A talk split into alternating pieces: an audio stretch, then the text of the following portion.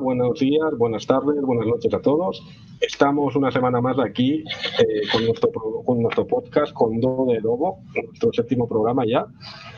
Eh, estamos siendo muy regulares, un programa por semana. Y hoy estamos aquí para hablar, bueno, tocaremos una temática algo diferente. Y es que me interesaba personalmente pues eh, dar un poco de voz y un espacio a, a esa gente, a esos maestros, a esos entrenadores que desde sus clubes organizan sus propios campeonatos. Hay mucha gente que organiza sus propios Opens. Con la pandemia, además, se ha sumado una, nueva manera de organizar eh, campeonatos, torneos, básicamente de PUMSE, que son los, torneos online. Y para ello, hoy tenemos a tres personas que me acompañarán para hablarnos de sus experiencias. Eh, las tres personas montan sus propios campeonatos y ya son campeonatos que ya tienen una duración en el tiempo prolongada, que van por varias ediciones. Por un lado, eh, nos acompaña, bueno, el habitual, un colaborador y habitual del podcast, que es SEO, desde, desde Asturias, que nos va a hablar de, su experiencia, ya sea organizando sus propios Opens o campeonatos de España, desde Open de España, desde la federación en la que él está como secretario. Luego nos acompaña el maestro Oscar Pavón, eh, el maestro Oscar Pavón organiza un campeonato online de Punse, que fue primero, bueno, empezó con justo a poco de empezar la pandemia. Yo siempre digo que es el primero de la historia que, hizo algo así. Es verdad que también es un Open, eh, básicamente, no sé cómo es, ahora viene una nueva edición, la tercera, la cual nos hablará hoy también. Sí que es verdad que hasta ahora ha sido un Open cerrado, solo para los alumnos de su club pero bueno, de todo ello nos hablará el maestro Oscar. El maestro Oscar Pavón es tercer dan por la Federación Española de Taekwondo y es entrenador regional y es el director técnico del Club Taekwondo Néstor, Cera. Y el tercer invitado que tenemos es el maestro Cisco Aleixos, director técnico del Club Taekwondo Alcarrás, Club Esportivo Taekwondo Alcarrás, un club de Cataluña también, igual que el Torrera. Y él ya lleva organizando desde el club, desde su escuela, pues su propio Open de Punce, de técnica y Punce, el Open de técnica y Punce de la Vila de Alcarrás, que este año hace apenas un par o tres de semanas, dos semanas y media, no, dos semanas creo que fue, ¿no? Eh, ya va por la cuarta edición, realizó su cuarta edición, cada vez con, más participación de, clubes y de personas. Creo que, esta vez igual llegaron, en la cuarta edición llegaron unos 400 participantes, pues se acercaron, y ya nos lo dirá él también hoy. Y en el caso del maestro Cisco, pues es cuarto dan por la Real Federación Española de Taekwondo también y es entrenador nacional. Bien, primero pues vamos a darle voz a SEO, que, nos ha, bueno, dejadme decir pues que lo que tenemos aquí hoy, antes, es tres modelos de, campeonatos, ¿no? Tenemos un modelo online, del cual nos hablará el maestro Oscar Pavón y que organiza desde, desde su club. Tenemos un Open abierto a, todo el mundo de, cualquier rincón del planeta. Eh, es un Open que, digamos, no es oficial, por llamarlo de alguna forma, igual que el campeonato online del maestro Oscar tampoco es oficial. Un, un Open eh, presencial, abierto a gente de todo el mundo, sin ningún tipo de restricción, que es el Open de Alcarrás. Y luego tenemos lo, ya una cosa más, digamos, oficial, federativa, que es lo que trabaja eh, el maestro SEO desde Asturias, desde la Federación Asturiana con los Opens de España o los Opens que organicen desde allí. O sea, hoy lo que veremos es tres formas de organizar este tipo de, bueno, diversos tipos de, campeonatos. Para ello, como he dicho, tenemos al maestro Oscar Pavón. Hola, Oscar. hola, hola. ¿Qué tal? ¿O queréis que ponga lo de maestro delante? No, Oscar, Oscar. Pues de acuerdo, Oscar. Hoy nos hablarás de tu Open Online. Sí, encantado. Vale. Muy bien. Y ahora presentamos, bueno, damos voz a, a Cisco, al maestro Cisco. Hola, Cisco. ¿Te puedo llamar Cisco o te tengo que llamar maestro? No, no, no, Cisco, Cisco. Soy maestro, pero soy, una persona normal y corriente. Bueno, me puedes llamar, me puedes llamar Kilian. Así es para ahorrar y no, o sea, para mí que el hecho de que os llame maestro o no os llame maestro no implica que os tenga más o menos respeto, simplemente una palabra que pones delante de la otra. Yo creo que el respeto se, se ve y se manifiesta en, otras cosas, ¿no? Sí, señor. Muy bien, pues vamos a ello. Empezamos con el tema. Primero que nada, ¿cómo se os ocurre eh, a cada uno de, vosotros realizar un... ¿Cómo, cómo llega esa decisión de, realizar un campeonato? Las circunstancias son diferentes, los momentos son diferentes en cada uno de vosotros, pero hay algo que hace clic en la cabeza y, dice, tengo que y os dice, tengo que montar mi campeonato. ¿Cómo ocurre eso? Bueno, nosotros básicamente porque nos pilló la pandemia, empezó lo del COVID y había que hacer algo para los chavales, ¿no? Porque era difícil mantener a los alumnos y había que buscar algún tipo de motivación y algo que les mantuviera activos. Y bueno, pensamos que un campeonato así, grabado online, pues estaría chulo. Y lo tiramos para adelante, la verdad que bueno, fue bastante bien, la gente se animó y los alumnos estaban muy contentos las familias más todavía. Todo el mundo participó, padres, los alumnos moviendo cosas en casa para poder grabar en aquella época, porque no se podía hacer a los gimnasios ni nada y la verdad que estuvo muy bien. Entonces le hemos quedado continuidad porque ha sido algo como que aquí en el pueblo ha quedado muy bien y el tema logístico pues también es difícil de, montar un campeonato presencial, que tú lo sabes, ¿no? El dinero que cuesta, entre seguros, tatamis y árbitros y todo. Y bueno, el campeonato online pues el coste básicamente es cero. Es todo laboral, ¿no? Porque trabajo tiene un montón, pero económicamente pues no es tan caro y se puede montar bien. Vale, pues esto nos lo irás hablando dentro de un rato también. Maestro, eh, ¿qué es lo que te impulsa en su momento a, organizar un campeonato online y por qué? Bueno, eh, en mi caso, por ejemplo, pues fue el, paso de los años. El, paso de los años, tanto como, competidor como, como, como, por ser maestro, pues te hacen ir rodando por, un montón de campeonatos de un montón de sitios, ¿no? A nivel de Cataluña o a nivel autonómicos, pues te vas a la Comunidad Valenciana o Zaragoza o País Vasco. Y, luego, pues los nacionales, ¿no? Y, vas viendo campeonato tras campeonato y, vas viendo cosas, ¿no? Y dices, caray, esto, esto si lo hiciesen de esa manera estaría mejor. Y esto, si lo hiciesen de aquella manera, mm, pues quizás mejoraría. y vas viendo cositas que dices, no se dan cuenta la gente de esto y, al final, pues dices, bueno, pues, eh, ¿y si lo monto yo intento, pues bueno, pues eh, mejorar pues todos esos aspectos que, veo que se puede mejorar en los campeonatos y, pues oye, me lanzo a la piscina y, hago yo un campeonato e intento hacerlo mejor, ¿no?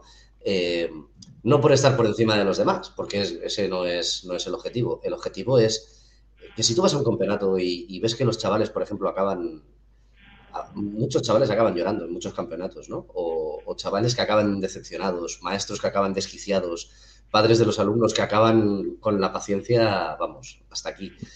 Y al final dices, eh, todo el mundo, todo el mundo eh, intenta dar siempre lo máximo de sí, eh, supongo y espero.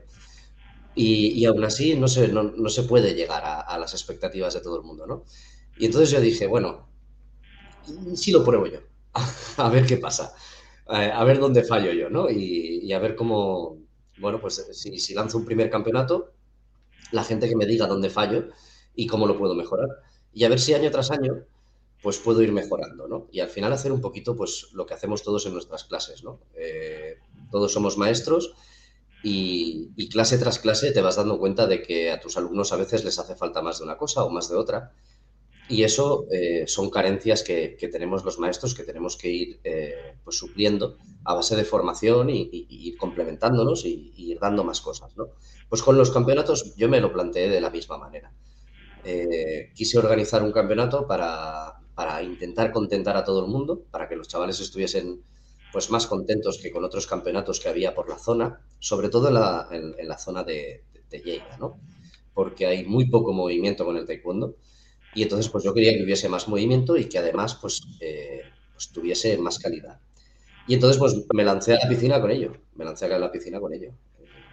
Y, la determinación fue esa, eh, intentar hacer un campeonato de calidad para que todo el mundo saliese contento y estuviese feliz no sé, eh, Oscar, por ejemplo, estuvo presente uno de los años en, nuestro campeonato y, él nos podrá decir si estuvo a gusto y también me podría decir si faltó algo, cómo, puedo, cómo podemos mejorar nuestro campeonato, ¿no? ¿Cómo, cómo podemos mejorar nuestro Vila de Alcarrás?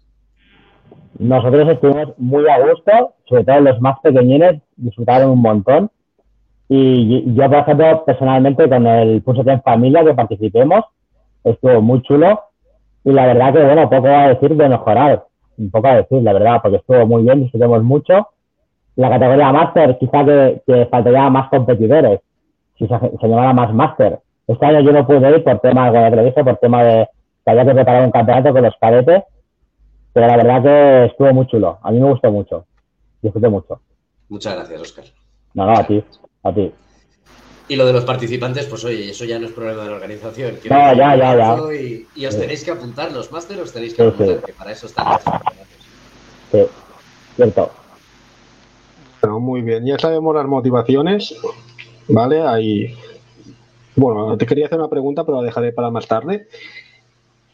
Eh, a la hora de organizar un campeonato, eh, Oscar ya lo ha dicho un poco al, el maestro Oscar ya lo ha dicho un poco cuando le hemos cuando le hemos dado la palabra. ¿Cuáles son las mayores dificultades en cada mm, digamos modo o estilo de campeonato el que organizas cada uno? Por ejemplo, Oscar, ya que, has empezado tú antes, pues sigues tú. ¿Cuál es tu mayor dificultad? ¿Cuánto, ¿Cuánto tiempo te ocupa montar tu campeonato online bueno, yo por supuesto que tengo ayuda, cuento con un equipo de árbitros y luego tengo a mi mujer que es directora del club también y me ayuda también con todo lo que es la logística de grabar vídeos y de buscar los nombres y todo este tema. Y la verdad que faena da mucha, porque imagínate un vídeo de cada alumno con su foto. Además, cada alumno tiene dos oportunidades para grabar y escoger de esos dos vídeos por el que mejor le haya quedado. Y todo eso es tiempo, es mucho tiempo, muchas horas muchas horas de ponerte ir pasando el vídeo, poner el nombre del competidor, su categoría, les ponemos siempre una foto para que también la gente lo pueda identificar nada más entrar en el vídeo, aparte del nombre. Y eso es básicamente nosotros trabajo. Dificultad no tiene porque no tiene mucha dificultad. Es un grupo de Facebook que tenemos hecho en privado para, para ir poniendo los vídeos y hacemos diferentes categorías. Y entonces el, el, día que hemos estipulado que será el campeonato será cuando los vídeos están programados para ir saliendo y van saliendo por orden de categorías. Primero los más pequeñitos, luego los medianos, luego van los juniors, los máster y los árbitros empiezan por la mañana, van entrando, van puntuando, cada uno de ellos deja la puntuación y al terminar el día pues pasamos la, la directora y yo, mi mujer, sumamos todos los puntos y ponemos cada uno el que la puntuación ha conseguido en total y luego el domingo, que es cuando salen todos los resultados, ponemos solo los tres ganadores. No ponemos luego la posición, digamos, del cuarto. El, cuarto no se sabe quién es. Lo contamos primero, segundo, tercero y ya está, porque si nadie se desanima, ¿no? Nadie sabe quién ha quedado el último. Vale. Y bueno, eh, Faena tiene eso, Faena tiene mucha. Porque todo lo que es montar vídeos y fotos y poner nombre y buscar todos los apellidos de cada alumno y ponerlos, pues bueno, eso tiene faena. Vale, por ejemplo, a la hora de montar los grupos, ¿eso no te ocupa mucho rato? O, como son la mayoría de alumnos, bueno, como son alumnos tuyos, ya tienen los grupos hechos mentalmente de, hace días, no sé. ¿El grupo a qué te refieres? ¿A las categorías? las categorías, exacto. No, porque me fijo por las clases. Como tengo las clases divididas por niveles de, de edad, pues más o menos cada clase es una categoría, ¿sabes? Ajá, vale. Y en tu en, este Open este campeonato online, pues no es Open, perdón. Sí. Eh, por ejemplo, eh, todo el mundo se lleva medalla o hay gente que no se lleva medalla en este. No, todo el mundo tiene medalla de participación y los tres ganadores tienen copa y medalla de participación. Vale, o sea, hay tres ganadores, no hay cuatro en el podio como. No, tres, solo hacemos tres, sí. Primero, segundo y tercero. De acuerdo. Muy bien. Luego seguiremos hablando sobre tu Open online. Y tú, en tu caso, Cisco, ¿cuáles, qué, dificultades encuentras a la hora bueno, no he preguntado por las dificultades económicas, pero también se sobreentiende. Sí, entiendo que en el Open Online no, para arrancar el campeonato no hay ningún gasto económico, entiendo. Eh, no, solo el, tema trofeos. tema trofeos, medalla y poco más. Sí, pero entre comillas podríamos decir que eso viene después, una vez finalizado el, campeonato. Bueno, sí, lo que pasa es que yo lo tengo todo preparado con anterioridad el gasto, bueno, viene conjuntamente. no puedes, no puedes esperar al último momento para pedir un pedido así, ¿no? Entonces yo ya lo tengo gestionado todo. Vale. Pues en el caso de Cisco del Open Online, que entiendo, ay, perdón, en el Open presencial, entiendo que hay muchas más dificultades, como supongo que será pedir permisos, eh, tener algún, no sé si es el caso, eh, ahora nos lo explicará, si hay algún tipo de seguro que tengas que contratar. Eh, tiene que haber alguna ambulancia en un Open presencial. tienes que organizar un montón de personas para las entradas y salidas.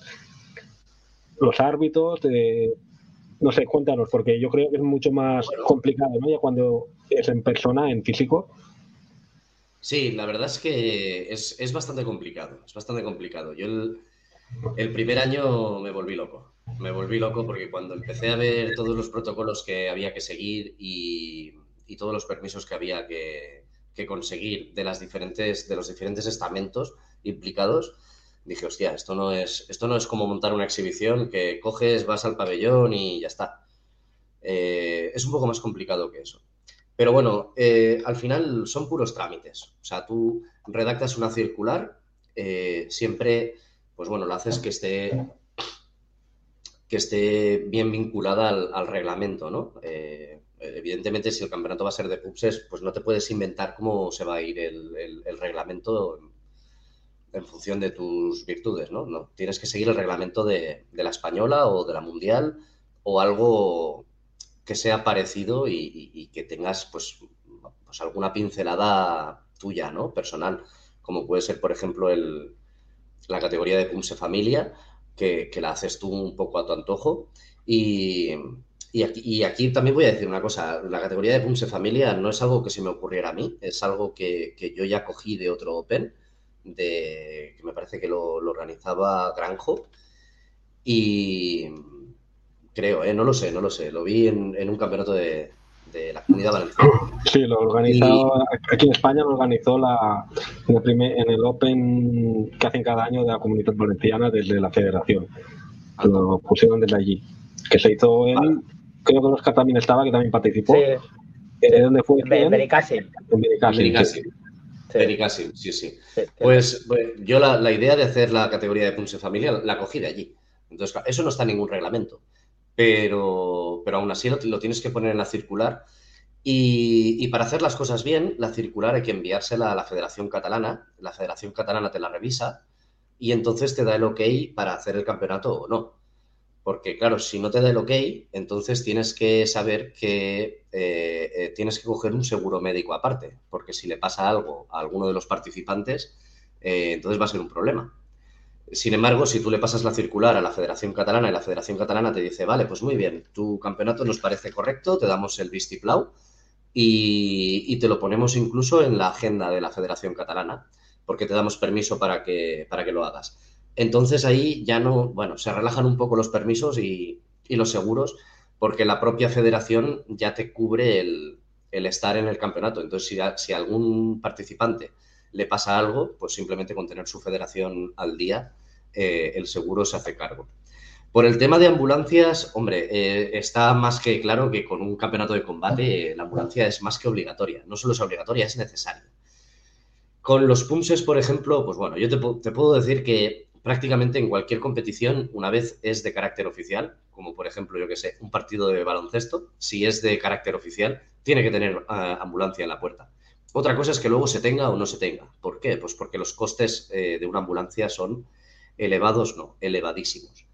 Para que os hagáis una idea, mm, una ambulancia desde las 8 de la mañana hasta las 3 de la tarde que pueda tener duración más o menos un campeonato, pues asciende entre 1.200 y 1.500 euros. Sobre todo porque la ambulancia tiene que estar medicalizada y lo que más dinero vale es el médico. Entonces, los costes se elevan bastantes.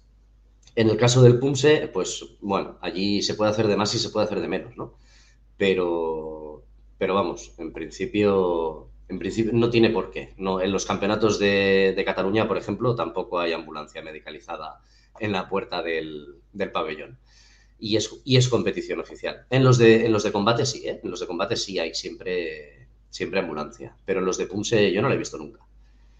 Eh, luego, por otro lado, eh, cosas costosas. Pues mira, os voy a decir algo costoso, muy costoso, que igual la gente pues no le da valor, pero para mí es lo que más me cuesta. Lo que más me cuesta es, una vez recibo yo las inscripciones al campeonato, que este año pues efectivamente han sido 400, 400 participantes, lo más costoso que hay es organizar a todos esos chavales, a todos esos participantes, meterlos en sus diferentes categorías, por edad, por cinturón, por sexo, eh, si es individual, pareja, trío, si es familia, eh, si es nivel A o nivel B, en función de, si son, si tienen más experiencia con el punse o menos experiencia con el punse.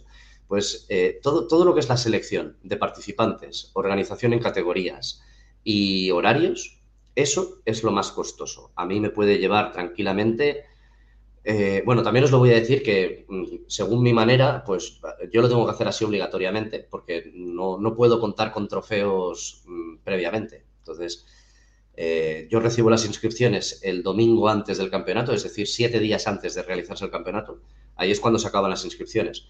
Pues claro, tengo siete días, tengo siete días para hacer las liguillas y pedir los trofeos. Pues claro, los trofeos me dicen que son cuatro días hacerlos. Entonces, eh, Claro. Si yo el, martes, por ejemplo, ya no tengo todas, los, todas las liguillas hechas y sé todas las medallas que necesito, todas las copas que necesito y todo lo que necesito, si no lo tengo el martes, eh, yo el domingo no puedo entregar copas ni medallas, porque no les da tiempo, a la, tienda de trofeos no les da tiempo a, hacerlos y personalizarlos.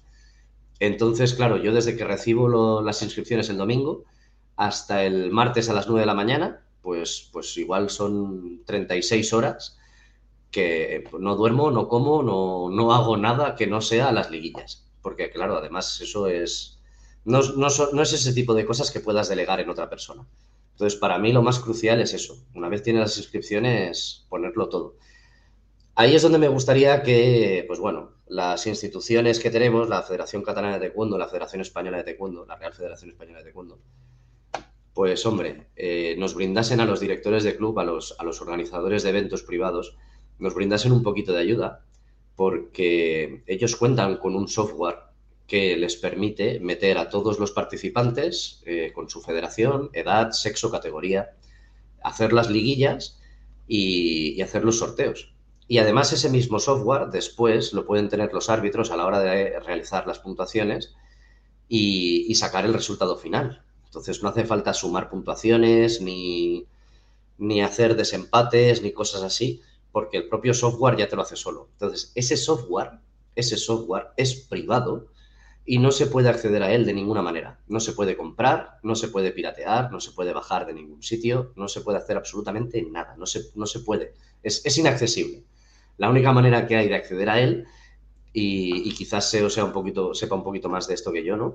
La única manera que hay de acceder a él, al menos para los privados, es eh, hablar directamente con, la dirección de la federación y pagar un, un buen pico para que vengan ellos con el software, con los ordenadores, con las tablets, con todo el sistema de puntuación y entonces tus árbitros en, en el campeonato utilicen ese software y ese hardware que te alquila la federación. Pero volvemos otra vez a lo mismo. El alquiler de, ese software y de ese hardware durante el día del campeonato, pues lo mismo, asciende entre 1.000, 1.100 y 1.500 euros para cuatro pistas, por ejemplo. Yo en mi Open monto seis pistas, o sea que calculo que me subiría unos 1.800, 2.000 euros. Entonces es algo inviable. yo no lo puedo hacer. Bueno, hay otra opción que igual es más cara, pero que ya solo se queda para uno y es que contratar para que te desarrollen el propio un software propio para que te hagan eso. Es, esto ya, ya, lo he hablado con varios, con varios programadores y la opción más barata me sale por unos 4.500, 5.000 euros. Entonces, es una inversión dura, es una inversión dura. Sobre todo porque, es lo que te digo, eh, necesitarías como siete, ocho campeonatos para amortizarlo. Sí, sí, no, yo, yo, cuento con que es una inversión cara, pero bueno, luego, no, no sé, así pensando, igual luego te puede servir para alquilarla a otros campeonatos, no lo sé, lo estoy inventando. Pero bueno, sí, es, era otra opción que, que, que, ponía sobre la mesa, que es crear tu propio software por, por, por tu lado, patentarlo como tuyo y, y no permitir que se piratee también. Sí, lo estoy valorando, lo estoy valorando. Lo que pasa es que es eso, el, hecho de que no se pueda piratear, ese, ese, es, el, ese es el quit. ese es el quit. Que tendríamos que tener el mismo blindaje que el, que, el software con el que cuenta la federación, ¿no? Entonces, es difícil. Hay otra complicación en el campeonato que, montas tú, Cisco, creo yo. Bueno, desde mi punto de vista es una complicación, que es el tema de los árbitros. Sí, sí, el tema de los árbitros es complicado también. ¿Encuentras árbitros o qué ocurre? ¿O se hace es, es, curioso, es curioso porque, bueno, se hace, se hace difícil encontrar árbitros, ¿eh? ¿eh? Todos los años he tenido que, bueno, siempre echas mano de, los árbitros que, con los que cuentan los, clubes que vienen y que participan.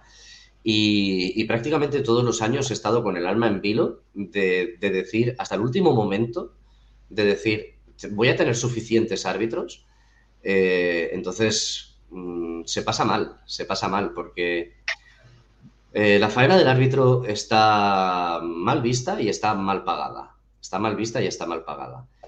Porque, joder, eh, los pobres árbitros, bueno, y en, este, esta edición, por ejemplo, tú viniste de árbitro y, y, es algo que te agradezco muchísimo. Y, y, lo sabes, que es un trabajo duro porque empiezas a las 9 de la mañana a puntuar y acabas a la 1 o las 2 de la tarde y te pasas 4 o 5 horas seguido, seguidas sentados eh, en una silla y, no puedes dejar de prestar atención, tienes que hacer tu trabajo y lo tienes que hacer honradamente y lo tienes que hacer, bueno, tienes que ser perfeccionista, no puedes decir, estoy aburrido me voy a distraer un rato mirando para allá. No, no, tu trabajo es mirar al frente y, ver lo que estás eh, mirando, no solo mirar y ya está tienes que mirar y tienes que ver. Tienes que ver los detalles, los fallos, eh, tienes que valorar posiciones, técnicas, patadas, precisión, presentación, todo esto lo tienes que valorar. Entonces, es un trabajo complicado. Y ese trabajo, lamentablemente, en muchos campeonatos, en muchos campeonatos, eh, se pide como voluntario. Entonces, claro, tú vas como árbitro y te tiras toda la mañana allí, te aburres, encima no puedes competir porque estás de árbitro y al final eh, no te pagan absolutamente nada. ¿no? Campeonatos privados pasa mucho esto, que luego no te pagan. Y bueno, yo desde, desde que soy maestro siempre les he dicho a, mis alumnos árbitros que, bueno, pues que en, los campeonatos en los que no se les pague, que no vayan a competir. Luego me dicen, no, no, yo quiero ir a... o sea, no vayan a competir, no vayan a arbitrar.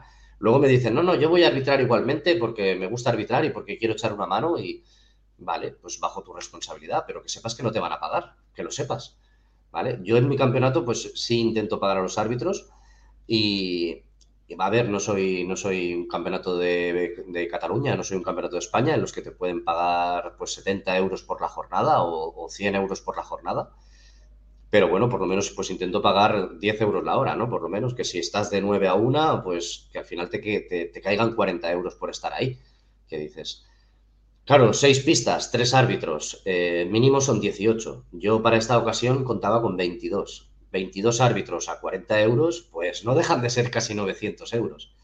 Al final, echas números y, del campeonato te queda más bien poco, más bien poco. Y si, te lo vas a pensar, la compensación que te da económica con el, con el tiempo que has gastado, las energías que has quemado, lo poco que has dormido y el estrés que pasas, Mm, no compensa. O sea, no compensa. A no ser que me digas, no, es que mira, tienes mil participantes a 10 euros la inscripción o 12 euros la inscripción, pues son 12.000 euros. Y luego el campeonato te cuesta 6.000, pues te ganas 6.000. Vale, pero es que no es el caso. No es el caso. Todos los años he tenido 200, 300 participantes y te puedo decir que, de los cuatro campeonatos, eh, en uno hice las paces, en dos perdí dinero y en este último lo que me quedó eh, me llegó para pagarle la comida a, mi padre, por ejemplo, que era el, día, era el día de su cumpleaños, el campeonato, y, a tres o cuatro personas que estuvieron echándome una mano todo el día con el campeonato y los días previos, y los invité a comer. Y ya está. Y, me quedé me quedé en paz. No, no, no, no queda mucho. Eh, en trofeos, por ejemplo, te puedo decir que en mi campeonato este año me dejé 2.100 euros. Y en árbitros 900. O sea que ya se van 3.000 solamente en eso pero además pues eh, hay, otros costes, ¿no? Porque igual pones servicio de cafetería y tienes que comprar pues algo para que tengan refrescos o aguas o lo que sea, cosas así. Eh, eso lo tienes que pagar. eh, si, tienes que pagar un seguro, pues eso también lo tienes que pagar. Este año, por ejemplo, yo le envié la, circular a la federación, pero no me respondieron el ok. No, no lo publicaron en su web. Simplemente, bueno, pues sí, lo recibieron. Vinieron clubes que, están muy allegados a la federación, pero desde la federación no me dijeron ningún ok. Entonces, claro, yo dije, bueno, pues voy a sacar un seguro. Pues el seguro para todo el día, para 400 participantes, me costó más del doble que el año anterior, no, que hacía dos ediciones para 180 participantes. Pues me costó más del doble. Sí que era el doble de participantes, pero es que fue mucho más del doble. Eh, el seguro de este, de este evento eh, me costó 450 euros o por ahí. No sé, igual no llegó a 450, pero más de 400 sí. Entonces, te lo paras a pensar y al final sí que tienes 400 eh, participantes a 10, 12 euros la inscripción, pues te, pueden quedar 4.000 euros, pero luego entre que pagas árbitros, pagas trofeos, pagas seguros, pagas historias, eh, es, que, es que te sube a casi 4.000 euros. Eh, menos mal que este año pues eran 400, porque si no este año mm, volvía a perder dinero seguro. Porque además a los árbitros antes les pagaba 30 y este año les pagué 40 y, entonces 10 euros más por 20 árbitros, pues pues son 200 euros más. Entonces, al final sacas, sacas conclusiones y, y de verdad, el, que se piense que los que montamos este tipo de eventos lo hacemos para ganar dinero, eh, está muy equivocado. Está muy equivocado. Vamos, se lo cambio, pero ya. Se lo cambio, pero ya. Que lo monte él y yo voy a participar, ¿sabes? Eh, no, no, yo lo monto porque yo creo que en mis tierras, en Ponén, hace falta que haya más taekwondo, hace falta más actividad y, que por una vez al año, por una vez al año, que vengan los clubes de Barcelona a Lérida, en vez de ir los clubes de Lérida a Barcelona como vamos todos los meses, sea para punse, para combate, para reciclajes, para exámenes o para lo que sea. Que vengan ellos, que nos conozcan a nosotros y que vean que aquí también nos movemos y lo hacemos bien. ¿Qué narices? Bueno, yo creo que poco a poco, eh, con el paso de las ediciones, pues el número de participantes, si, si se hacen bien las cosas, irá creciendo y alguna cosilla pues se pueda rascar a largo plazo porque yo creo que cualquiera que se meta en estas cosas tiene derecho por mucho que lo haga por amor al arte nunca mejor dicho amor al arte marcial eh, pues que se puede sacar algo pues bien eh, Oscar maestro Oscar ¿tú tienes alguna dificultad en el tema árbitros? a ver partamos en la base de que estamos hablando de dos modelos de campeonatos distintos Oscar no hace pagar a nadie por participar no. Eh, y los árbitros, por ejemplo, pues tampoco tenemos por qué pedir ninguna remuneración. Es una cosa que también hacemos por amor al arte en, esta, en este caso, ¿no? Eh, ¿Tú tienes dificultad con el tema árbitros? ¿Cómo lo organizas? No, no, tengo ninguna dificultad. Gracias a Dios eh, son todos amigos y conocidos que participan voluntariamente. Yo, evidentemente, luego les envío un pequeño detalle en reconocimiento por su labor, pero no, lo hacen por puro altruismo. Pero bueno, como tú bien has dicho, tampoco cobramos nada de, inscripción. Es un campeonato a nivel de club, en principio. Lo grabamos ahí mismo en el club, en las clases, con otros compañeros delante.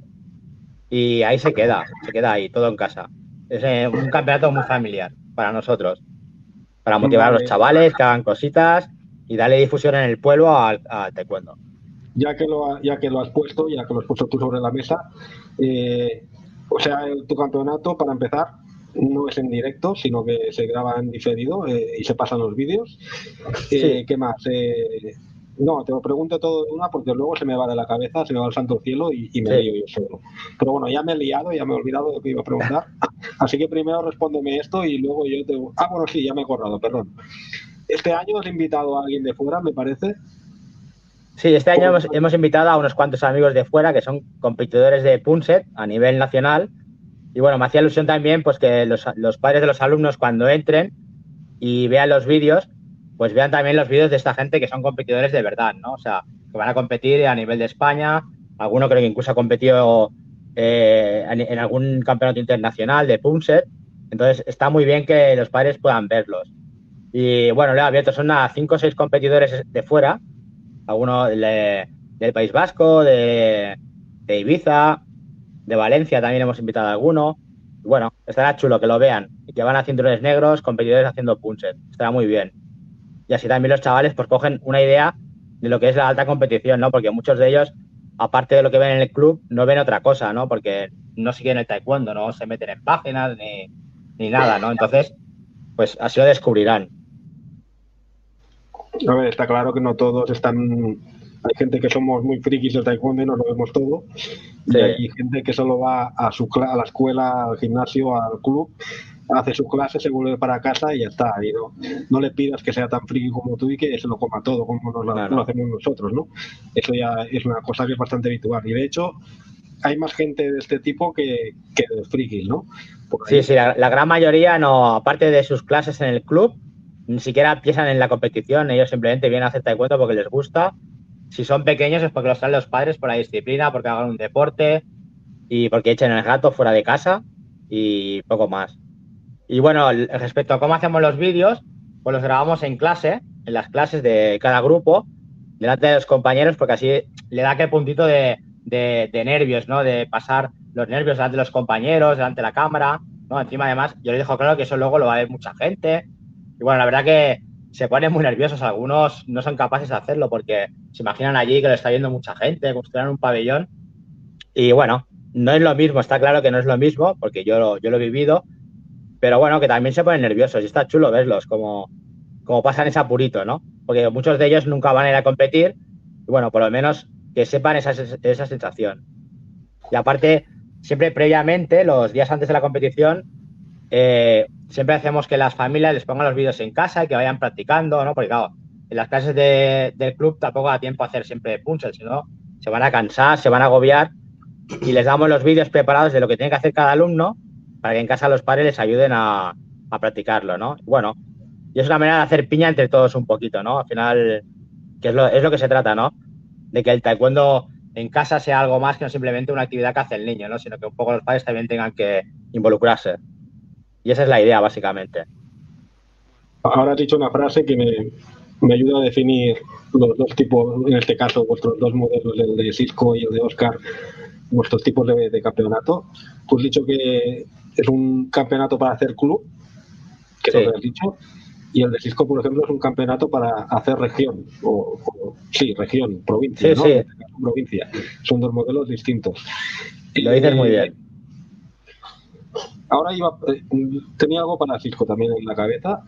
Eh, por ejemplo, he hablado del Punse Familia, antes de una cosa que, que vio en, en, un, el campeonato, en un Open de la Comunidad Valenciana, eh, hace justo antes de la pandemia fue, porque fue la primera vez que se hizo.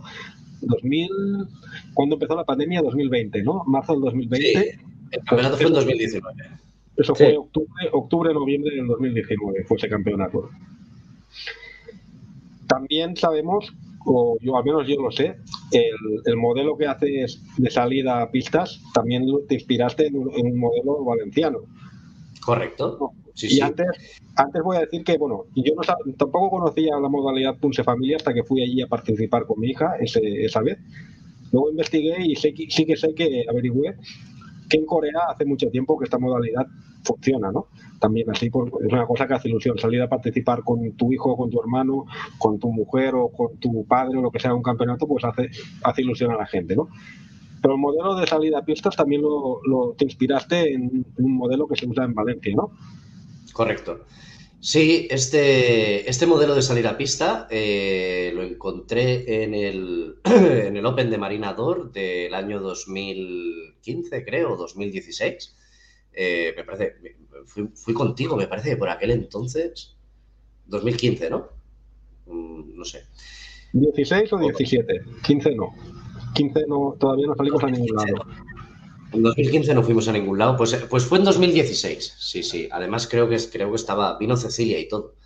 Eh, yo creo, sí, sí, sí, fue 2016. Y, y en aquel Open, pues, pues sí, eh, los competidores hacían lo que nosotros hacemos ahora en la zona B, ¿no? Entraban por una pista, y entraban por un lado de la pista y salían por el otro lado de la pista para ir a la siguiente pista. Es decir, iban de una pista a otra a lo largo de tres pistas y, así, pues bueno, sumaban las puntuaciones de nueve jueces diferentes. Entonces, eso me pareció muy atractivo por dos cosas. Primero, porque la manera de puntuar es más transparente, porque te están puntuando nueve personas diferentes, no tres, no cinco. Te están puntuando nueve personas diferentes. Entonces, Da igual que uno de los árbitros, por ejemplo, tenga redencillas personales contigo o con el director de tu club o con tu club o con lo que sea. Mm, da igual que uno lo tenga porque los otros ocho, si van a ser honrados y van a ser honestos, eh, se van a comer tu puntuación, pero rápido. Entonces, claro, eh, eso te da siempre más honestidad. Eh, y segundo, me gustó mucho el modelo porque me pareció que era muy rápido, o sea, se competía muy rápido, avanzabas mucho tiempo, porque el competidor entraba, hacía su pumse, salía y se piraba, ya dejaba la pista libre para el siguiente. Y no, hace no, hacía falta llamar al siguiente, o sea, ya lo tenías en fila ahí, entonces entraba, salía, hacía el pumse y a la siguiente pista. Y así constantemente. Entonces, claro, me pareció muy atractivo, ese, sistema de puntuación me pareció muy atractivo. Y, dije, pues mm, lo voy a adoptar y a ver qué sale. Y lo adopté, tuvo, tuvo una buena aceptación en mi campeonato y dije, pues algo que está bien y funciona, no lo toques. No lo toques. Si lo tocas, que sea para mejorarlo, pero, pero no lo toques. Si está bien, mm, déjalo. Y entonces en mi campeonato utilizo los dos sistemas. Utilizo el de no cambiar de pista para la zona A, que son los, los cinturones bajos y los pequeñitos. Y luego utilizo el, sistema de tres pistas para la zona B, que son los cinturones negros o, o pumses altos. ¿no? Eso también me da la ventaja de, poder decir, bueno, pues como en la zona A eh, van a ser eh, competidores menos experimentados, pues puedo poner eh, árbitros menos experimentados. Y en la zona B, como son competidores más experimentados, jolines, pues en esta última edición, como en, algunas otras, pues han venido gimnasios como Cos Olympic, con el que te aparece Alex Marín, que el mes que, el mes que viene, ahora ya en cuestión de tres semanas, se nos va a Corea como representante de España para el Mundial de Punse. Y, en Alcarrás hemos tenido la grandísima suerte de, verlo pasar por pista un mes antes de, que se vaya al Mundial. Entonces, joder, eh, nivel hay en el campeonato, nivel hay. Ahí necesitas buenos árbitros, no, no te vale un, juez cronometrador primer dan. Ahí necesitas alguien que se sepa Sipchin, que se sepa Chite, que se sepa Hansu. Porque, claro, igual te cascan un Hansu y dices, bueno, ¿y aquí qué puntúo? ¿Se ha equivocado o no se ha equivocado? ¿Aquí qué puntúo? Eh, ¿Lo fuerte que marca o qué? Entonces, necesitas gente que se, sepa los punches. Entonces, necesitas buenos árbitros ahí. Entonces, ese sistema me pareció, me pareció muy bueno. Y luego, pues lo que dices tú, Kilian, si en Corea hacen cosas, en Corea hacen Pumse Familia, ¿no? Vale, en Corea también hacen Kyokpa. Y Kyokpa no es algo que haya visto yo por aquí, por España, en más que, más que en una ocasión, que lo vimos, me parece, en el Hammadal de Murcia, tú y yo, que lo vimos allí y hicieron Kiopa. Mm, en, el campeonato del Carras pasó lo mismo que en el Hamadán, o sea, había cinco personas contadas que quisieron romper. Eh, bueno, pues como, como, eran pocos, pues dije, bueno, pues ya que somos pocos, lo vamos a hacer espectacular. En vez de ir empezando desde arriba poco a poco, o sea, en vez de ir empezando desde abajo poco a poco, pues venga, vamos a romper un tocho, luego dos, luego tres, luego cuatro, a ver quién es el que rompe más. Pues dije, lo vamos a hacer así. Eh, estamos al final del campeonato. Es la primera vez que os habéis apuntado. Eh, solo sois tres personas, no, cuatro, cuatro personas para la categoría adulta y tres personas para la categoría infantil. Pues como solo sois siete y tengo copas de sobra, porque siempre pido con un margen por si acaso. Como tengo copas de sobra, pues mira, los que rompáis el máximo tendréis copa grande, los que rompáis menos, pues tendréis copa pequeña o lo que sea y ya está. Y a ver cuántos rompéis. Y les puse cinco tochos, cinco tochos de, de 3 centímetros de grosor, de, son machimbrados de 50 por 25. Y, les puse cinco. Digo, y a ver, a ver qué hacéis. Y si los rompéis todos, pues copa grande. Y ya está. Subís todos al primer, a la primera posición. Ya está. No hace falta complicarse más. Al final tiene que ser algo que, vosotros probáis y, si os gusta, pues oye, pues cada año lo metemos. Yo creo que fue un acierto porque en Corea los campeonatos de Kyupa triunfan, en el Hamadan eh, fueron pocos los que rompieron, pero cuando se rompió tenían todo el estadio, todo el público pendientes de ellos. Y aquí en el, en pasó exactamente lo mismo. Y en el primer rompimiento la gente pues no sabía muy bien el qué, pero después del primer rompimiento, después de, de escuchar el Kiap y, el retrueno del romper de los ladrillos, eh, todo el público desde las gradas se, centró, o sea, dejó de lado los punches, y se centró en el rompimiento. Y todos los participantes que había por allí en la zona de calentamiento, coach, tal, eh, dejaron de hacer lo que estaban haciendo y se vinieron a ver cómo, cómo rompían eh, los chavales allí, ¿no? Entonces fue algo que llamó mucho la atención, fue algo que gustó muchísimo. Eh, me consta que los que participaron no se hicieron ningún daño y que acabaron muy contentos con, la experiencia. Y me han pedido todos que por favor el año que viene repitamos la categoría de Kyokpa porque es algo que al taekwondo le hace falta, recuperar el Kyokpa, que no deja de ser algo intrínseco del taekwondo. Entonces, si algo funciona no lo toques y si algo no sabes cómo va a salir, eh, no, no lo vas a saber hasta que lo pruebes. Entonces, yo desde aquí animo a todo el mundo a que pruebe cosas, a que investigue, a que copie porque no pasa nada por copiar, sobre todo si copias para mejorar. Mm, y, que se lance a la piscina, que monte cosas, que hagan cosas y que los que estamos aquí los apoyaremos. Yo, si Oscar me dice ahora mismo que el mes que viene hace un campeonato presencial, pues yo me voy a Tordera con un grupito de chavales y te digo, toma Oscar, aquí te traigo 30 inscripciones para tu campeonato, para que crezcas y para que lo lleves adelante y para que mejores y para que hoy por ti, mañana por mí. Y al final, todos los chavales salen ganando, porque al final todos los, todos los meses tienen un evento, todos los meses tienen algo. Y si no pueden ir a todos, pues bueno, se pueden permitir el lujo de decir, a este no voy, que el mes que viene ya voy a aquel. ¿Me entiendes? Eso es un lujo que ahora mismo no se puede permitir. Ahora es algo más bien, más bien al revés. Hostia, en noviembre tengo un campeonato, como me ponga malo, me tengo que esperar un año entero para el siguiente. Eso no puede ser. Eso no puede ser. Hay que montar cosas y hay que hacer cosas. Bueno, se ha adelantado Cisco con lo de rompimientos porque le iba a preguntar más tarde. Ahora en un momento le doy paso a, a Oscar para que hablemos. Pero bueno, después de todo lo que ha dicho Cisco, yo he ido anotando mentalmente varias cosas que quería decir, eh, comentar o aportar o opinar. ¿Vale? Eh, primero que el sistema de las tres pistas, de que entras en una y sales en la otra, efectivamente, por experiencia propia, que lo he probado ya bastantes veces, ya con, con él, eh, cuando hemos ido a competir a, a Marinador, eh, bueno, a Carras, que he participado siempre, menos esta última edición que fui como árbitro. A mí me parece un modelo eh, muy bueno, muy ágil, sobre todo muy ágil, y que te quita muchísima presión como competidor. Porque el hecho de salir a hacer una competición oficial un pumse, salir de la pista, para esperar a que pasen todos los demás y luego volver a salir tú, o modelos así, lo único que te hace es como competidor, en mi caso yo soy competidor amateur y que voy por placer, lo único que me hace es ponerme una presión encima mientras veo a los otros que no quiero. En cambio, mientras tú estás entrando en la primera pista de este modelo de campeonato, entras, eh, no ves a todos los que tienes detrás, porque ya no puedes verlos, porque tú estás en tu. y ha puesto en, las formas, en los punces que te toca hacer.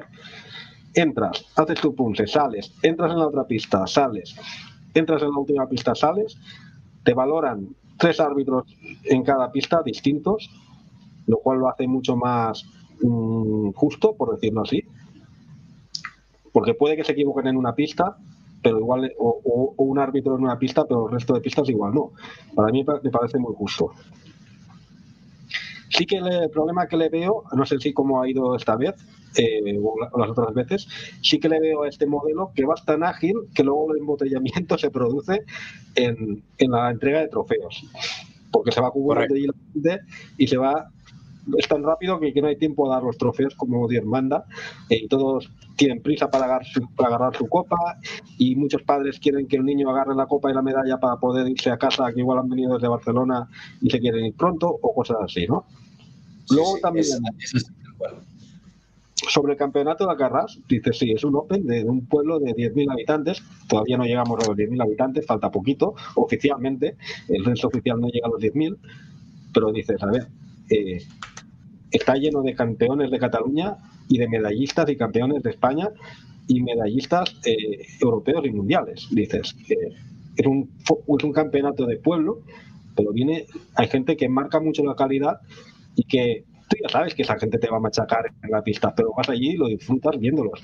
Están del Corso Olympic, que casi todos eh, son medallistas de, España, ya no digamos de Cataluña, hay uno del Cos Olímpico que se va al Mundial, una chica, el Alex Marín, ya, lo he dicho Cisco antes, va al Mundial el mes que viene, una chica que ahora no me acuerdo nunca cómo se llama, que no se va al Mundial porque quedó segunda en España, pero... Estela, Andrade.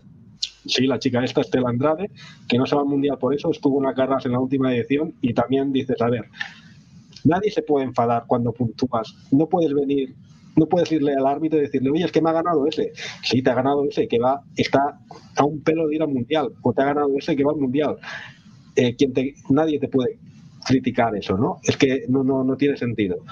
Luego está el maestro Marín, el padre, que también es medallista de España incontables veces y de Cataluña también lleva no sé cuántos años siendo campeón. Este año no fue campeón de Cataluña en el absoluto porque se lesionó antes de salir a pista y se le llevó otro que compite por su escuela, que, es Fernando.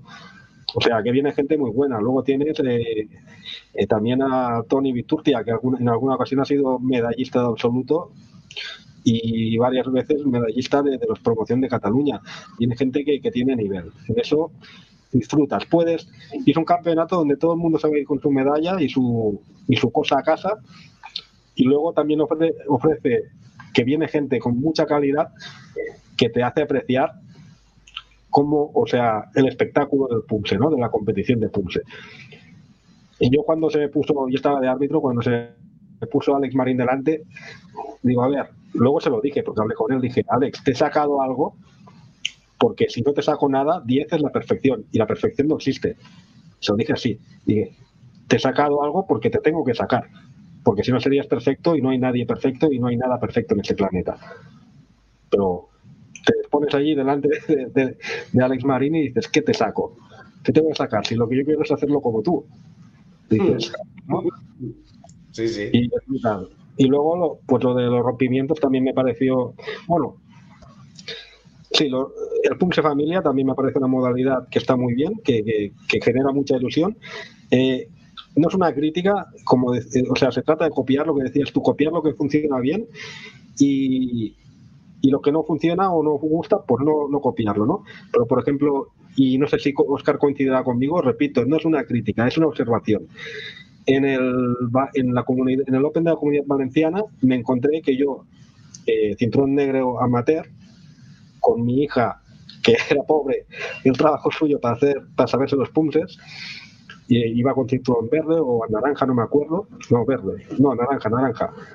Eh, salir y tener que competir contra una familia que son todos campeones de España, que van a europeos y van a mundiales, dices, eh, hay que equilibrar un poco la, balanza, ¿no? Y eso creo que en Alcarrás ha sucedido este año. Ha habido diversas categorías en el Pulse Familia y, se ha dado un poco de, coherencia, porque no es lógico, porque en, ese, en el Pulse Familia de Alcarrás salían los Marín a competir, padre e hijo. Imagínate a Marín, padre e hijo, medallista de España, uno que es medallista mundial y europeo y que va al mundial, campeón de Europa en Portugal en noviembre, y que salgo yo con mi hija que tengamos que competir juntos. O sea, es una un poco una injusticia y no, no, no es una injusticia, ¿no? Digamos, es, es un error humano de, no haber, sabido ver eso y valorarlo. Y se tiene que crear categorías más o menos acorde a, con la gente que compite. Ya no por cinturón ni por nada, sino por experiencia o nivel o lo que sea. Exacto. Yo en, el, en el de Punce Familia, eh, esto, claro, ya, ya, ya lo contemplé en su día y dije, claro, esto se tiene que, se tiene que separar de alguna manera, ¿no? Entonces, eh, para mí una buena manera de separarlo es decir, eh, vamos a poner eh, dos premisas, ¿vale? Para que se pueda, se pueda competir en una categoría o en la otra de Punse Familia, vamos a poner dos premisas. Y una es por edad y la otra es por cinturón, ¿no? Entonces, vamos, a tomar, vamos a tomar el cinturón negro como, como, punto de partida y vamos a tomar la edad de 12 años como punto de partida, ¿vale? ¿Qué significa eso? Significa que si tú tienes eh, menos de 12 años y menos de cinturón negro, independientemente de que tu padre sea campeón del mundo, vas a estar en la zona baja del Pumse Familia, ¿vale? En la zona amateur. ¿Por qué? Pues porque si tú tienes un niño de 8 años, cinturón verde, tú vas a hacer los pumses que le corresponden a ese niño de 8 años cinturón verde. Entonces da igual que tu padre sea campeón del mundo o, tu madre sea campeona del mundo, porque al final vas a sacar seguramente un tercero, cuarto y quinto o cuarto, quinto y sexto. No me imagino yo a un cinturón verde de 8 años cascándote un Cory, un Kungan, un Tyrek. No, no lo contemplo. Entonces, eh, no va a ir en función del padre, sino del niño. Entonces, cuando tú ya tienes una familia en la que tienes los chavales, ¿no? Tienen más de 12 años, ya son cinturones negros, eh, no los puedes poner a competir con un padre y una hija, por ejemplo, en tu caso, ¿no? Pues un padre de unos cuarenta y tantos y una niña de 7, 8, 9 con cinturón naranja o verde. No, eso no, tiene, no tendría ningún sentido. Tú imagínate ahora, por ejemplo, la familia de los de, del Cerrovire, ¿no? Del Bonilla, la Laura Uroz, el Alberto Bonilla, con el Alberto Junior y. ¿Entiendes? Es, que son cuatro. es que son cuatro cinturones negros y los cuatro, pues, medallistas en los campeonatos de España de Punse. ¿Cómo compites contra eso? No, no, eso, pues, evidentemente, esos, por ejemplo, estarían en la zona alta. ¿Por qué? Porque todos tendrían más de 12 y todos tendrían cinturón negro. O aunque tenga menos de 12, pero tiene cinturón negro, ¿no? Negro juvenil. Pues oye, tú con los pros. Ya está, es lo que hay. Tienes cinturón negro, pues arriba. Tienes más de 12 años, pues arriba. Entonces, eh, yo lo hice así. ¿Que se puede llegar a dividir más? Pues bueno, se podría llegar a dividir más. Este año ha habido bastante participación de Pumse Familia y yo espero y deseo que siga siendo así, que la cosa siga subiendo, porque si la cosa sigue subiendo, a mí me da igual hacer más categorías todavía para que haya más posibilidades de que las familias se puedan llevar el trofeo a casa, ¿no? Porque al final en el Open de Alcaraz solo se lleva la copa eh, los que suben al primer, al primer puesto, ¿no? Del podio. Pero claro, es que las, copas son copas grandes, ¿no? Cada copa vale lo suyo. Pero, pero sería bonito, sería bonito que el año que viene, por ejemplo, pues vengan 15 familias y entonces yo pueda hacer tres categorías de 5, por ejemplo. estaría muy bien. Oscar, tú del Punche Familia, que también participaste en esa ocasión conmigo, eh, esa, primera, esa primera vez que se hizo, al menos que sepamos, en España, ¿y qué opinas? ¿Tú lo ves como yo? A ver, no, repito que no es ninguna crítica, es una, una aportación, digamos, para, para que todo si se sigue realizando, pues que se pueda mejorar. Igual lo, igual lo siguen haciendo y ya lo han cambiado y, lo han mejorado, porque no lo sé, porque estoy un poco perdido, ¿no? A ti, sí, yo, creo que aquella vez que fuimos allá a Valencia, a Benicassi, lo hicieron un poco sobre la marcha, ¿no? Porque a mí me comentaron, yo no me iba a inscribir en el de familia y me lo ofrecieron, oye, apúntate, que no hay mucha gente y tal. Y creo que se hizo un poquito sobre la marcha, ¿no? Que por eso también los emparejamientos no estaban muy, muy bien planteados, ¿no? En cambio, cuando fuimos a la de Siscu, yo creo que ya estaba sopesado, ¿no? Que el campeonato estaba ya bien pensado, bien establecido y no se hizo nada sobre la marcha, ¿no? Creo que pues un poco la diferencia, ¿no? Me acuerdo que contigo hiciste también separación, creo que por miembros de familia, me parece, ¿no? Digamos, dos grupos de cinco o algo así también. Y luego la familia que eran en parejas o algo así, ¿no? Estaba bastante ya eh, separado y compensado, ¿no? En cambio, allá en Valencia estaba todo un poquito más metido, un poco con prisas, ¿no? por decirlo de alguna manera, ¿no? Sí, Creo que sí, que Dime, dime. Sí, que recuerdo que comentaron eso, que lo habían hecho todo así muy improvisadamente porque no se esperaban. Yo, de hecho, me fui a ese campeonato solo para esa modalidad, ¿no? Para salir por una vez con mi hija. Digo, igual no, igual no se vuelve a realizar nunca más en, este territorio, en España. Digo, pues déjame ir a, probarlo. Sí, sí, sí. Que metieron, como tú dices, con un poco de... Yo, yo creo que sí, ¿eh? que fue un poco el tema de eso, que se hizo un poco improvisado. Entonces, cuando algo está improvisado, bueno, pues siempre tiene efectos, ¿no? Y es normal, porque luego ya, tal como lo vas madurando, pues cada vez sale mejor. Porque es más por, por salir con tus seres queridos que por otra cosa, la modalidad. Sí.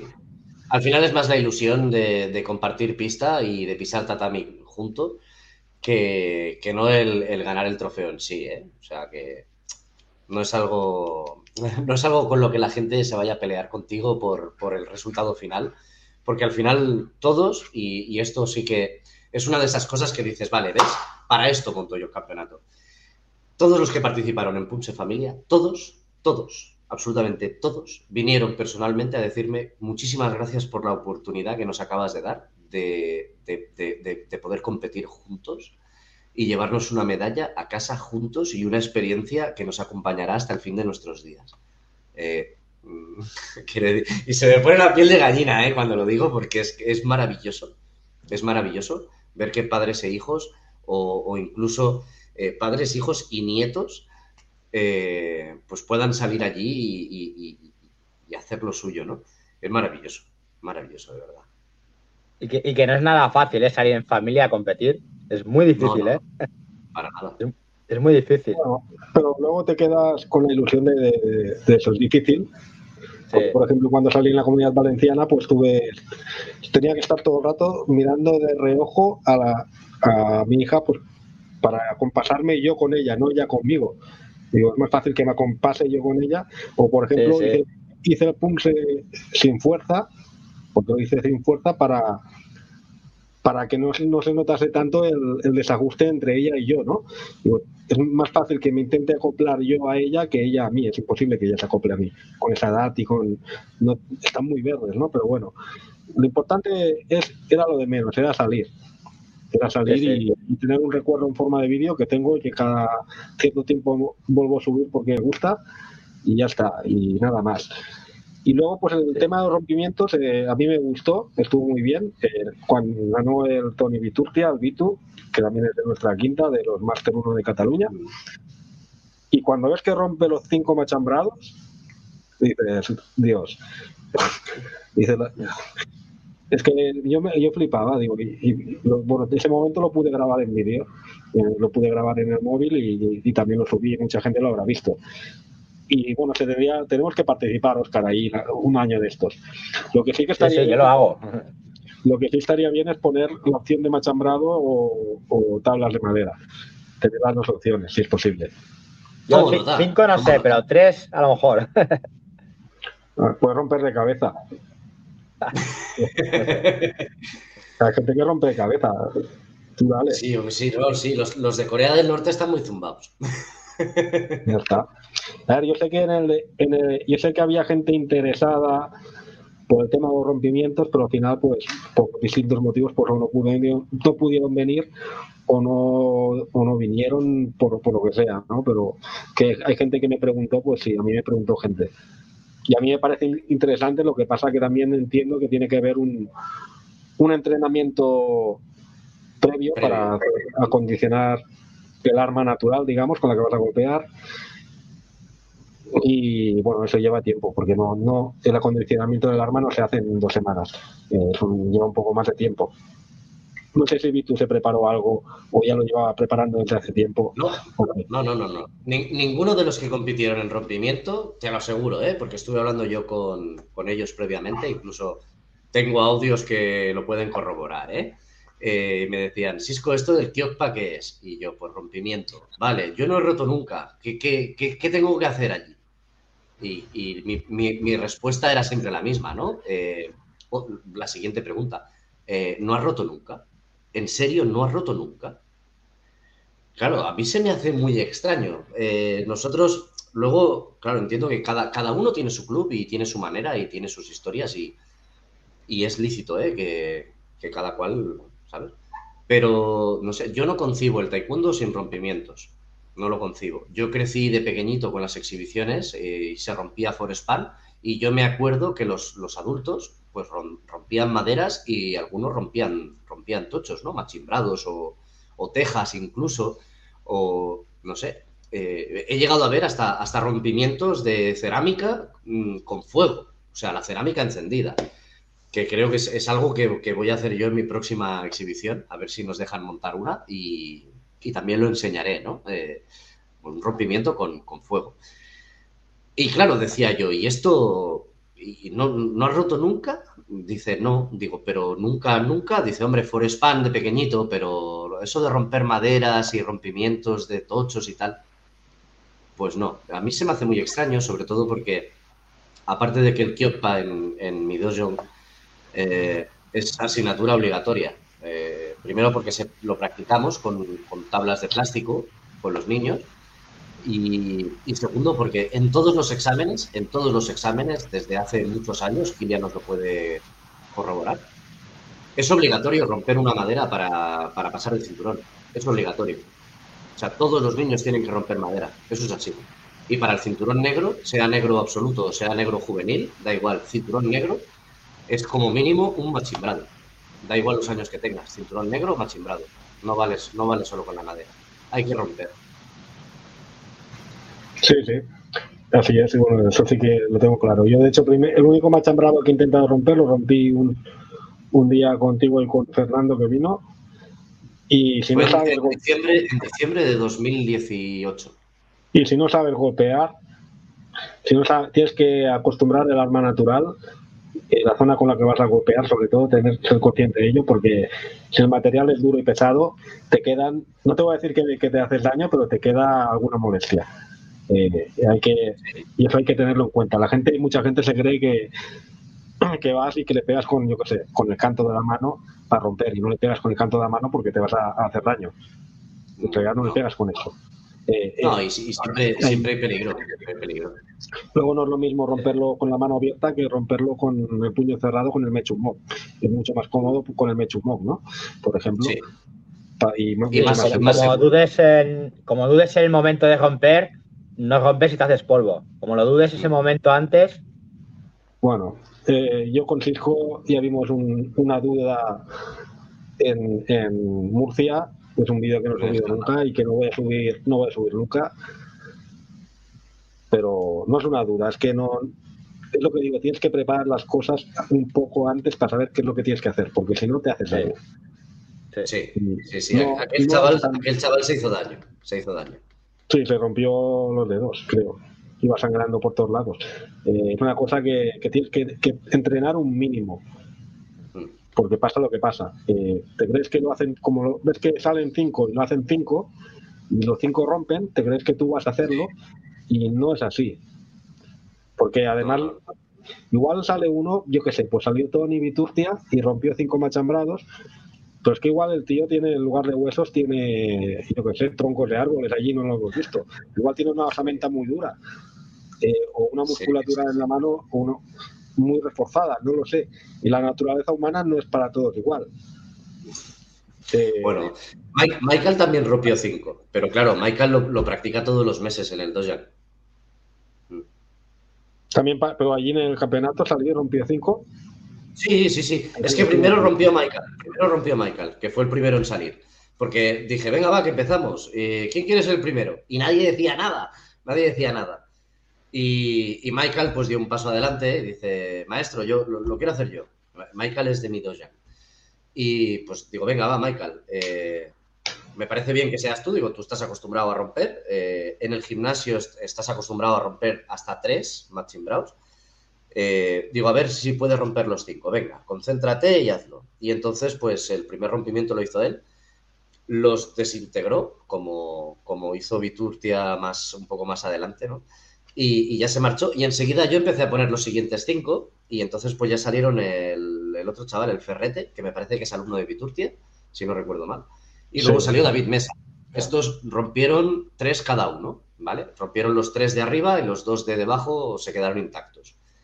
Y ya el último en romper fue, fue Tony, que también rompió cinco. Y sí, sí, compartieron podio los dos, compartieron podio. yo como llegué tarde, que estaba tomando un café fuera, lo perdí, pero bueno. no, pero ya te digo, era, era el mismo premio para los dos, porque romper cinco para mí era el máximo de la competición. O sea, ya no íbamos a pelearnos a ver si alguien podía romper seis, porque considero que es, eh, es innecesario. Mm, para ser una primera edición, quería que nadie se hiciese daño y, lo conseguí. Todo el mundo acabó contento, mm, todos tuvieron su premio y, creo que no hacía falta forzar más la máquina. Para otros años quizás sea más exigente, ¿no? Pues si la gente ya lo empieza a practicar, pues sí. Muy bien. Pues yo creo que no queda nada más, no creo que no nos hemos dejado nada en el tintero de lo que se pueda hablar. Eh, no sé si, si me dejo algo, pues lo decís antes de, porque vamos a ir ya cerrando. No, yo por mí, yo está todo un poco ya hablado. Creo que sí, está bien. Además, eh, llevamos una hora y doce, o sea que creo que poco queda por hablar, ¿no? Sí, sí, de unido, de unido. Muy bien. Pero bueno, está, yo no sé, solo decir pues que me parece muy bien que se que haya gente que organice este tipo de, eventos, ya sea a nivel privado, de características diferentes a las habituales, eh, que sean más enfocados a, a dar paso a las pistas a todos a todos practicantes, que sea una cosa para todos, que no tenga que ser una cosa más tan elitista como algunos como campeonatos oficiales, ¿no? Pero yo creo que, que la como practicante de taekwondo, por muy poco que te guste la competición, yo en mi caso, yo voy a la competición para, pues, para participar y para estar con la gente, ¿no? Pero me da, al final me da un poco igual quién gane o quién pierda o, y todo eso, si yo gano o si yo pierdo. Si gano, pues mejor, me voy más contento, ¿no? Si gano algo, perfecto. Pero a pesar de, me guste más o menos la competición, creo que, que, cualquier practicante de taekwondo tiene que competir al menos una vez en la vida para experimentar eh, lo que se siente, ¿no? Tanto en combate como en pulse. Es, es, una manera de... Y es así, y tienes que hacerlo. No, no se trata de, que, de que tengas que ganar, pero al menos sentir lo que es estar ahí y las dificultades que implica para el deportista que se pone allí delante. Porque salir a hacer un punche eh, no es nada fácil al principio, cuando no has salido nunca, salir y ponerte, porque tiene una presión psicológica brutal. Porque en el fondo lo que te crees, cuando sales tú solo allí en la pista, eh, tú tienes la sensación de que todo el entorno, si allí en el pabellón hay mil personas, tienes la sensación de que las mil personas te están mirando a ti. Tienes la sensación de que están mirando a ver cuándo te equivocas. Y en el fondo no es así, ¿no? Porque dices, a ver, no me están mirando a mí y no van a saber cuándo me equivoco porque esas mil personas solo se saben los, los punches dos los que miran de arriba, de las gradas, la familia, acompañantes y todo eso me refiero. Al final es una película que se monta al competidor un poco dentro de la cabeza, ¿no? Pero bueno, no sé si queréis opinar algo, si no, ya vamos cerrando. No, yo, pues lo, lo, que se ha dicho, que al final, conclusiones, montar un campeonato cuesta, es difícil, se lleva mucho tiempo, se lleva mucho esfuerzo, se lleva hasta salud, porque el estrés que se pasa a tela pero al final es obvio que, recompensa, compensa por todos lados. Eh, ya aparte de lo económico, vamos, vamos a dejar aparte lo económico, porque a veces eso compensa o a veces no.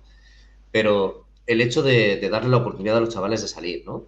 Eh, chavales que quizás, pues yo qué sé, al ser un campeonato privado, por ejemplo, al ser un campeonato interno del club online, pues bueno, son chavales que igual ese año, por lo que sea, sus padres no han podido pagar la federación.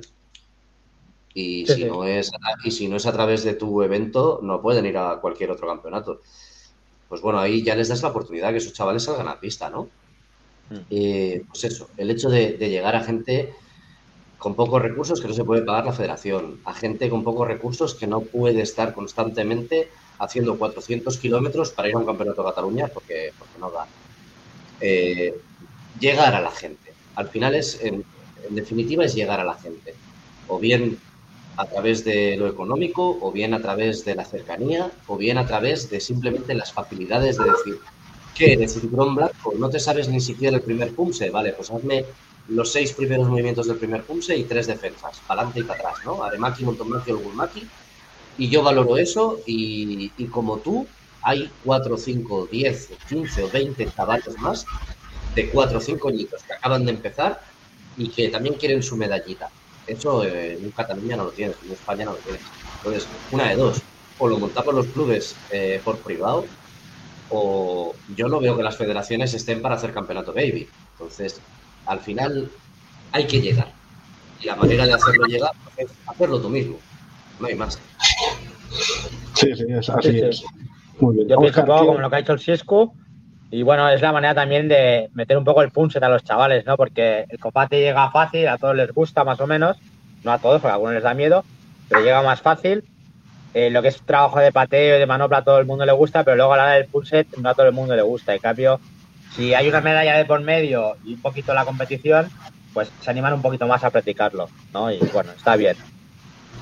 Y luego eso, que todo, todo el mundo del club puede participar, que eso no es algo habitual. Hola, Seo, ¿qué tal? Gracias por estar aquí hoy con nosotros para hablar de, los campeonatos que montáis cada uno de vosotros. Cuéntanos un poco lo, mismo que, hemos hablado con, con, con, Cisco y con, con Oscar.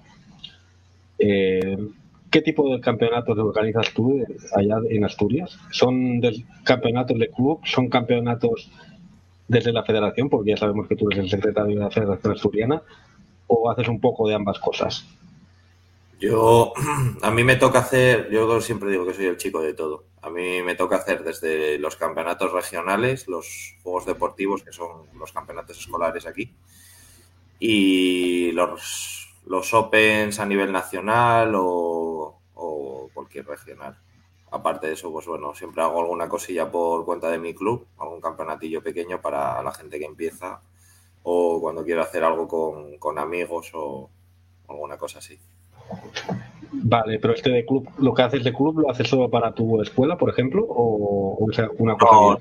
normalmente suele ser abierto. Cuando hago algún, algún campeonato, ya te digo, invito a dos o tres clubs amigos de fuera, de fuera de Asturias me refiero, y normalmente lo, lo suelo dejar abierto para los clubs de allí. Muy bien. Te preguntaría, como les he preguntado a ellos antes, eh, si, o sea, de qué nace tu inquietud de organizar estos campeonatos, pero me parece un poco absurdo porque entiendo que, tu inquietud nace desde el hecho de que estás en la federación y que en parte es una, un poco una obligación, ¿no? Tener que organizar ese tipo de mm. campeonatos. No te creas tanto, de hecho hace poco lo pensaba y a ver, desde que yo, cuando yo empecé a competir, hacíamos un solo campeonato al año en Asturias. Yo, de hecho, cuando era competidor, cuando estuve en mi mejor época compitiendo, eh, teníamos regional y directamente el nacional. Ni siquiera salíamos a Opens fuera de Asturias. De hecho, yo pensé muchas veces y me parece, ahora, si, si fuera como ahora, sería una locura, porque yo, yo en el regional ni siquiera tenía combate y directamente iba a un campeonato de España y tenía que tengo sacado medallas en campeonatos nacionales sin haber competido antes en todo el año. Ahora mismo en Asturias hay unos 12 campeonatos. El año pasado hicimos 12 campeonatos en un año. Este año creo que tendremos alguno más. Pero la verdad es que hay dos, temas, por, o sea, dos, dos cosas por las que se organizan campeonatos, que también lo he pensado bastante. Y es que, por una parte, eh, piensas en, o sea, sobre todo, supongo que cuando organizas un campeonato es porque quieres fomentar algo, ¿vale? Eh, normalmente la gente o intenta fomentar su club cuando hace un campeonato, o quiere, o quiere fomentar unos competidores, o buscas fomentar algo en, a lo que me refiero, pues, a, que se conozca el barrio, que se conozca tu escuela, que se, que se conozca una categoría, o quieres eh, que el nivel crezca de ciertas categorías. ¿A qué me refiero con esto? Pues eh, hace poco en los juegos deportivos normalmente nosotros cuando creamos esta categoría de, niños la hicimos para la hicimos porque teníamos que hacer unos juegos escolares como casi todas las comunidades y lo que hicimos fue hacer eh, el campeonato infantil de España hacer una versión pero a nivel regional ¿Qué pasa? Que sí que es cierto que este último año yo he estado dándole muchas vueltas y a nivel de técnica en nuestra selección mm, nunca teníamos parejas y tríos potentes como para sacar medallas nacionales. Este año, por ejemplo, lo que decidimos fue crear una, una categoría de juegos deportivos para que ya desde pequeñitos, desde benjamines, puedan competir en parejas y tríos. Y esos, y esos parejas o tríos de Benjamín vayan creciendo a Levín, a infantil, a cadete y cuando llegan a cadete adulto ya tengan un rodaje suficiente como para poder competir con gente de Galicia, de Madrid, de Andalucía, que siempre te sacan eh, parejas y tríos en punsen muy potentes. Entonces es lo que te digo, o sea, hay categorías, hay campeonatos que se organizan, pues yo qué sé, porque son las fiestas de tu barrio, de tu escuela, o porque o por el Día de la Mujer, por ejemplo, como se ha hecho muchos campeonatos femeninos solo, o por X razón que tú quieres que se, se dé a conocer o, quieres fomentar. Y por otra parte tienes campeonatos que ya organizas en base a, algo que quieras subir de nivel, alguna categoría o alguna modalidad o algo en concreto. Creo que es un poco por ahí. Vale, así si lo he entendido bien. O sea, tú estás hablando de que organizáis campeonatos para promocionar algo en concreto, ya sea lo que he dicho, de escuela, barrio eh, o el mismo taekwondo en la región o lo que sea. Y luego también organizas campeonatos para subir el nivel en, de los participantes en distintas categorías, ¿no? Sí, claro. lo que te digo, normalmente una federación, vamos en, en el caso de Asturiana, no tienen por qué hacer un campeonato de Asturias precadete, porque no hay un campeonato precadete por selecciones. Pero en cambio, si tú quieres tener una buena cantera, lo lógico es que hagas un campeonato precadete para que en el momento en el que tengas esos niños ahí lleguen a cadete, hayan tenido un rodaje previo de cuatro años y no solo tengan los precadetes de los Opens que hacen fuera o del Campeonato España por clubs. Hay que tener, o sea, hay que hacer campeonatos también con visión de futuro. Vale, vale. Espero que es una persona planificadora en ese aspecto. Entonces, tú hablas, hablamos de que organizas unos 12 campeonatos al año. Eh, ¿No te vuelves loco? ¿No, ¿No acabas hasta la coronilla de campeonatos? Porque son muchos campeonatos. Piensa que, hemos traído dos compañeros que organizan cada uno un campeonato al año y acaban un poco eh, aptos también. Ayer, de hecho, tuvimos tres campeonatos en una sola jornada. Hicimos Juegos Deportivos Oficiales, que son su campeonato escolar para cinturones altos, es decir, bueno, verde, azul, rojo y pum, para niños desde Benjamín hasta cadete infantil.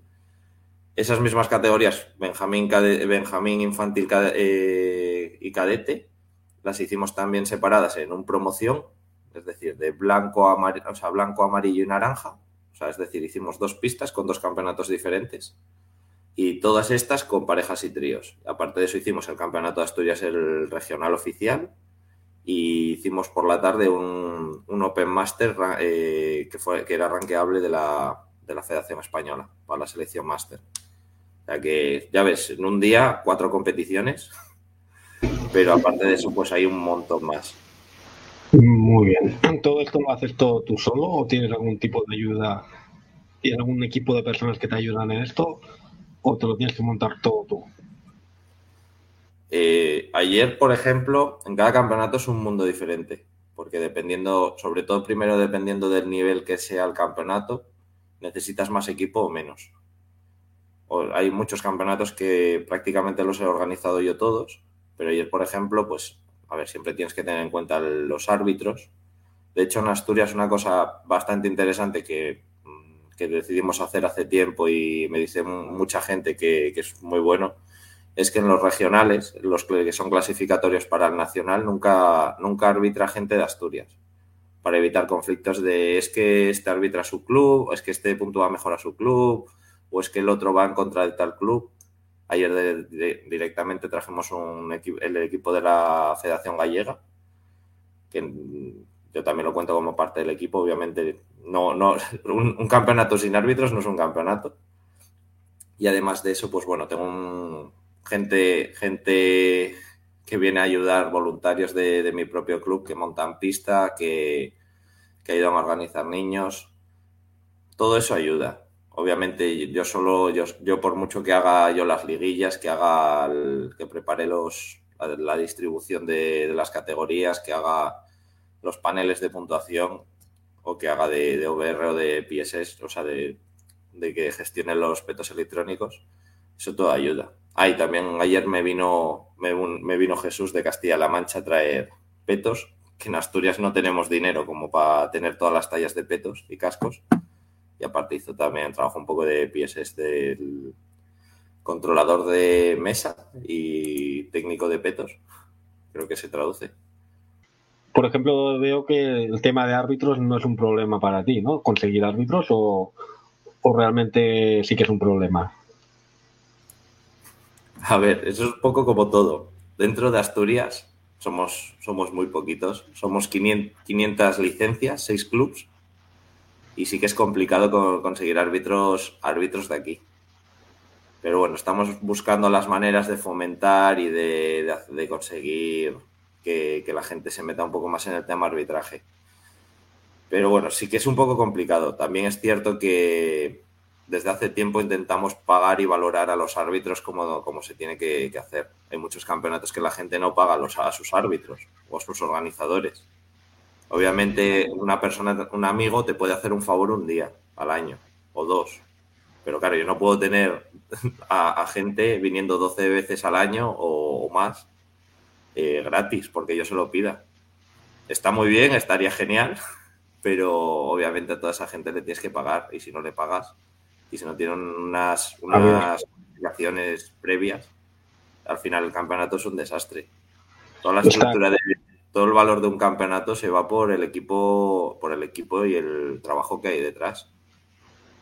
Está claro que, que si un, digámoslo así, eh, si desde la federación te obligan, por ejemplo, a, para sacarte un primer dan, que te tienes que sacar el crono, para un segundo dan el árbitro regional y para tercero el nacional, y tienes que pagar esas titulaciones eh, y la colegiatura, pues lo lógico es que cuando te piden que desde un club o desde un Open organizado, privado, te piden que vayas a, arbitrar a un campeonato que montan ellos, lo lógico es que te paguen, ¿no? Porque ya que te has sacado esa titulación y que te ha costado un dinero, al menos que los, pobres chavales que van a arbitrar, pues que se puedan amortizar eh, el costo de esa, de alguna manera, de esas titulaciones. Es una opinión personal. Yo, por ejemplo, yo no voy a, arbitrar a ningún lado si no me pagan. Seré o más malo, da igual. Pero yo el domingo no lo sacrifico gratuitamente eh, por alguien a quien no conozco. A ver, obviamente es lo que te digo, si no te pagan, ni tú valoras tu propio trabajo ni, ni te están valorando. Yo entiendo, yo me pongo en una situación de los árbitros. Yo alguna vez también he arbitrado. También te digo, eh, cuando tienes un sistema regular de campeonatos, ¿vale? Igual en la asturiana es menos, pero en la gallega yo sé que cada fin de semana prácticamente tienen campeonato. Si a un chaval le dices que le pagas eh, 80 euros todos los fines de semana, hay chavales de 17, 18 años que van a ir como locos. Yo, de hecho, bueno, si también, si piensas lo mismo en el Campeonato de España, el Campeonato de España por clubs, alguno me hacía alguna broma de yo con este, con este puente me saco los regalos de Navidad, ¿sabes? Entonces, a ver. imagino que dentro de los árbitros hay su parte, parte buena y parte mala. Trabajan los que más. Eso, eso, eso sí que te lo puedo asegurar. Si a mí me dices que tengo que ir a arbitrar cada domingo o cada fin de semana y que no tengo que ir hasta Barcelona, que tengo que hacerlo aquí en Lleida y que me pagan 80 euros, da igual lo decente que sea o, lo abuelo que sea, que yo voy a arbitrar por 80 euros cada domingo. ¿eh? A ver, si me dices que hay campeonato cada fin de semana, al final es lo que te dice la persona esta, es te sacar los regalos de Navidad y más. Hombre, aquí en Asturias, lo lógico, yo te digo, normalmente, pues eso, pagamos, ayer si no me equivoco, creo que eran 25 los mesas, 30 los regionales y 35 los nacionales por media jornada, por media jornada, ¿eh?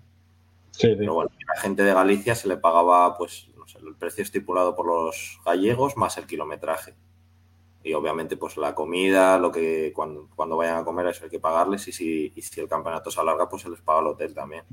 Yo Pero ya te digo, es que eh, mucha gente no tiene en cuenta, dicen, jo, es que 25 euros de inscripción por un campeonato o 20 euros por inscripción. Eh, tienes que tener en cuenta de que hay un montón de gente que tú le tienes que pagar, que es que no, no pueden trabajar gratis. Y aparte hay unos sistemas, por ejemplo, si es un combate, tienes que pagar los petos electrónicos, que no son, todo el mundo sabe que no son baratos. Entonces, eh, aprovechando que, ya que estoy en un podcast, sí que me gustaría recalcar eso, ¿sabes? Eh, yo soy consciente de todas las partes de, esto, desde el organizador hasta el árbitro hasta el competidor. Hay competidores que eso, que se quejan y a mí hay veces que me flipa. Digo, ¿cómo te puedes quejar si tienes a cinco tíos que le están pagando una miseria? Porque muchas veces no se les paga ni lo que debería pagarse. Y, están, y te están, están echando una mano prácticamente la mitad de la gente. Y la gente que monta pista, y la gente que, que, se prepara los ordenadores o los petos o lo que sea. Es un trabajazo de la hostia. mucha gente que no lo valora. Eso digo, yo soy partidario de pagar lo que hay que pagar. Si alguien me pide más, pues digo, mira, voy a mirar el presupuesto que tengo y si puedo, eh, se paga y si no, pues Te lo pediré, por favor, si puedes bien, si no, pues intentaré buscar a otra persona. Pero también eso, los conscientes, me gustaría, yo me gustaría que fueran un poco conscientes de que el dinero que se paga a ellos de inscripción pues va para algún lado. La gente no es muy consciente a veces de, de, no sé, igual es el egoísmo de cada uno, ¿no? Que, no valoramos a veces lo, lo, que hay, porque como bien dices tú, hay gente que, chavales o, no tan chavales, que han sacrificado el domingo para ir a arbitrar, para poderte arbitrar a ti en un campeonato de, de, su pueblo, lo que sea, y que no les pagan ni el bocadillo, por decir algo, o ni el café. Y dices, ah, déjalos, o sea, ya, ya hacen bastante por estar ahí, o sea, no hace falta eh, presionarlos, ¿no? Tampoco, pero bueno. Eh, ¿Qué dificultades te encuentras en, a la hora de, o sea, cuáles son las dificultades más comunes que te puedes encontrar tú a la hora de montar un campeonato? ¿Son económicas? ¿Son logísticas? Eh, las medallas, trofeos, copas, ¿cuándo, con qué plazo lo, pides? por ejemplo, porque por aquí nos comentaban que que desde que Cisco antes nos comentaba que desde que recibe los pagos de las inscripciones, que suele ser una semana antes del campeonato, luego solo tiene un margen de siete días para hacer las liguillas, que al parecer pues él lo hace manualmente, y eh, pedir los trofeos, el número de trofeos, medallas, copas que necesite para, entregar. ¿A ti te ocurre ese tipo de problemas o, o lo manejas de otra forma? si te soy sincero, es que ya, es algo rutinario, ¿no? no lo veo como un problema. O sea, esta semana, esta semana tenía que pedir medallas, bueno, lo que tú dices, pedir medallas, lo que decía Cisco, pedir medallas, hacer liguillas, eh, material, todo. Pero bueno, he llegado un punto en el que ya tengo mis, mis hojas de solicitud de material ya predeterminadas casi. Tengo como tres, tres o cuatro para directamente pasar al pabellón eh, tengo la suerte de que mi oficina está en el mismo edificio de donde está la Fundación de Deportes del Ayuntamiento, con lo cual si tengo algún problema de, para pedir pabellones o tal, pues lo, soluciono casi en el momento. Eh, supongo que depende un poco del, nivel del campeonato. No es lo mismo organizar un campeonato de España, un campeonato del mundo, a organizar el campeonato del pueblo. Entonces, pero ya te digo, yo a mi nivel ya es o sea, bueno, a mi nivel, perdón. Me refería a mi, a mi costumbre ya. Ya, ya. Es, algo rutinario. Aparte que eso, ya tengo los distribuidores de. O sea, los, los vendedores de medallas mm, ya me lo distribuyen ya de forma habitual. Tengo un contacto casi mensual con ellos. Con lo cual. allí. Sí, sí, sí. Te esperan en el bar para, para traerte el pedido de medallas.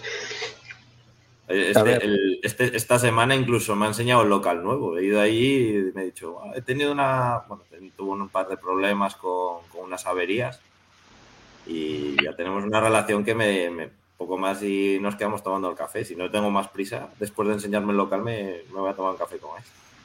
A ver, eh, aquí hemos, hoy hemos traído a, y esa es la, intención, traer tres personas que trabajen a, a diferentes niveles. Efectivamente, tú estás en otro nivel Estamos hablando de una persona, en este caso tú, que organizas unos 12 campeonatos al año, sean cuales sean, y luego tenemos a dos compañeros, eh, por un lado Oscar, que organiza un online al, año, interno a nivel de club solo, y luego está Cisco, que organiza un, Open a nivel abierto a todo el mundo, pero que, que sucede en un pueblo de mil habitantes.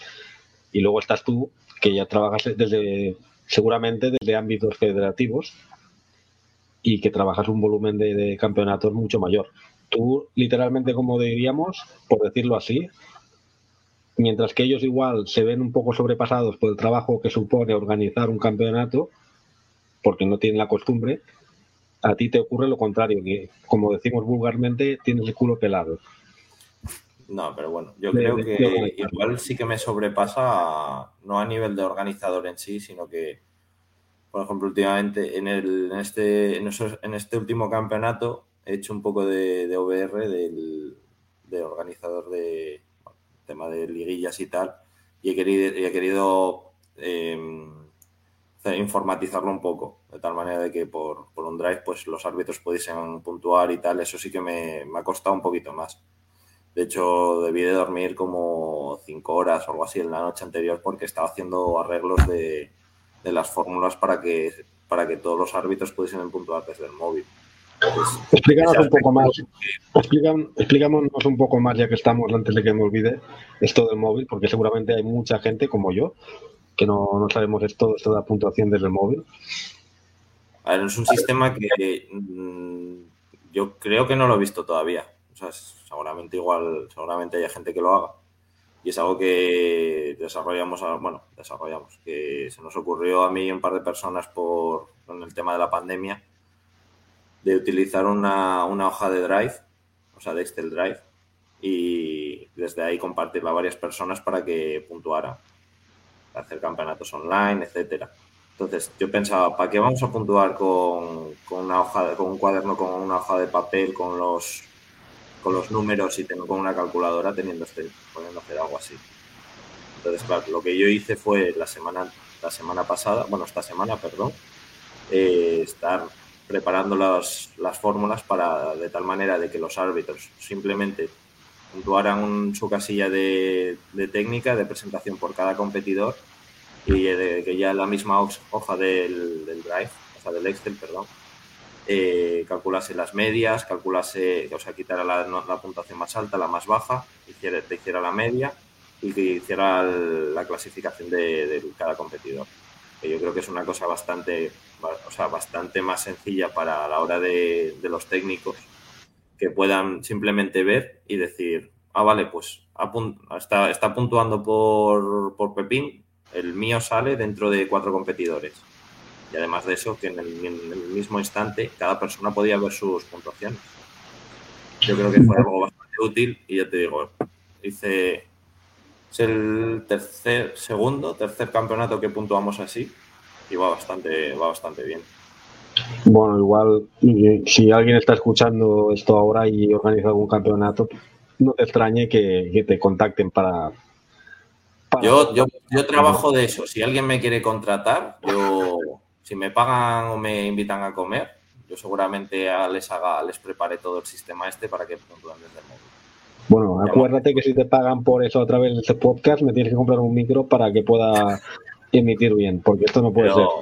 Pero de los chinos, ¿eh? como el de como el de Iniesta. Los chinos fabrican buenos materiales también. Todo, o sea, no depende de quién lo fabrique, sino de cuánto le cuesta lo que fabricar. Si me compras uno de los chinos de los buenos, no pasa nada. Todo bien. Eso no hay problema. Pero bueno, eh, si se me va el santo cielo, porque me lío, porque ahora me he despistado, ya, ya me he olvidado la pregunta que te iba a hacer, que te iba a hacer alguna otra pregunta. Pero bueno, eh, no sé, ¿quieres decir alguna cosa más? Ya vemos que te mueves en otros niveles, eso está claro. Eh, sí, así ya me acuerdo que te iba a preguntar.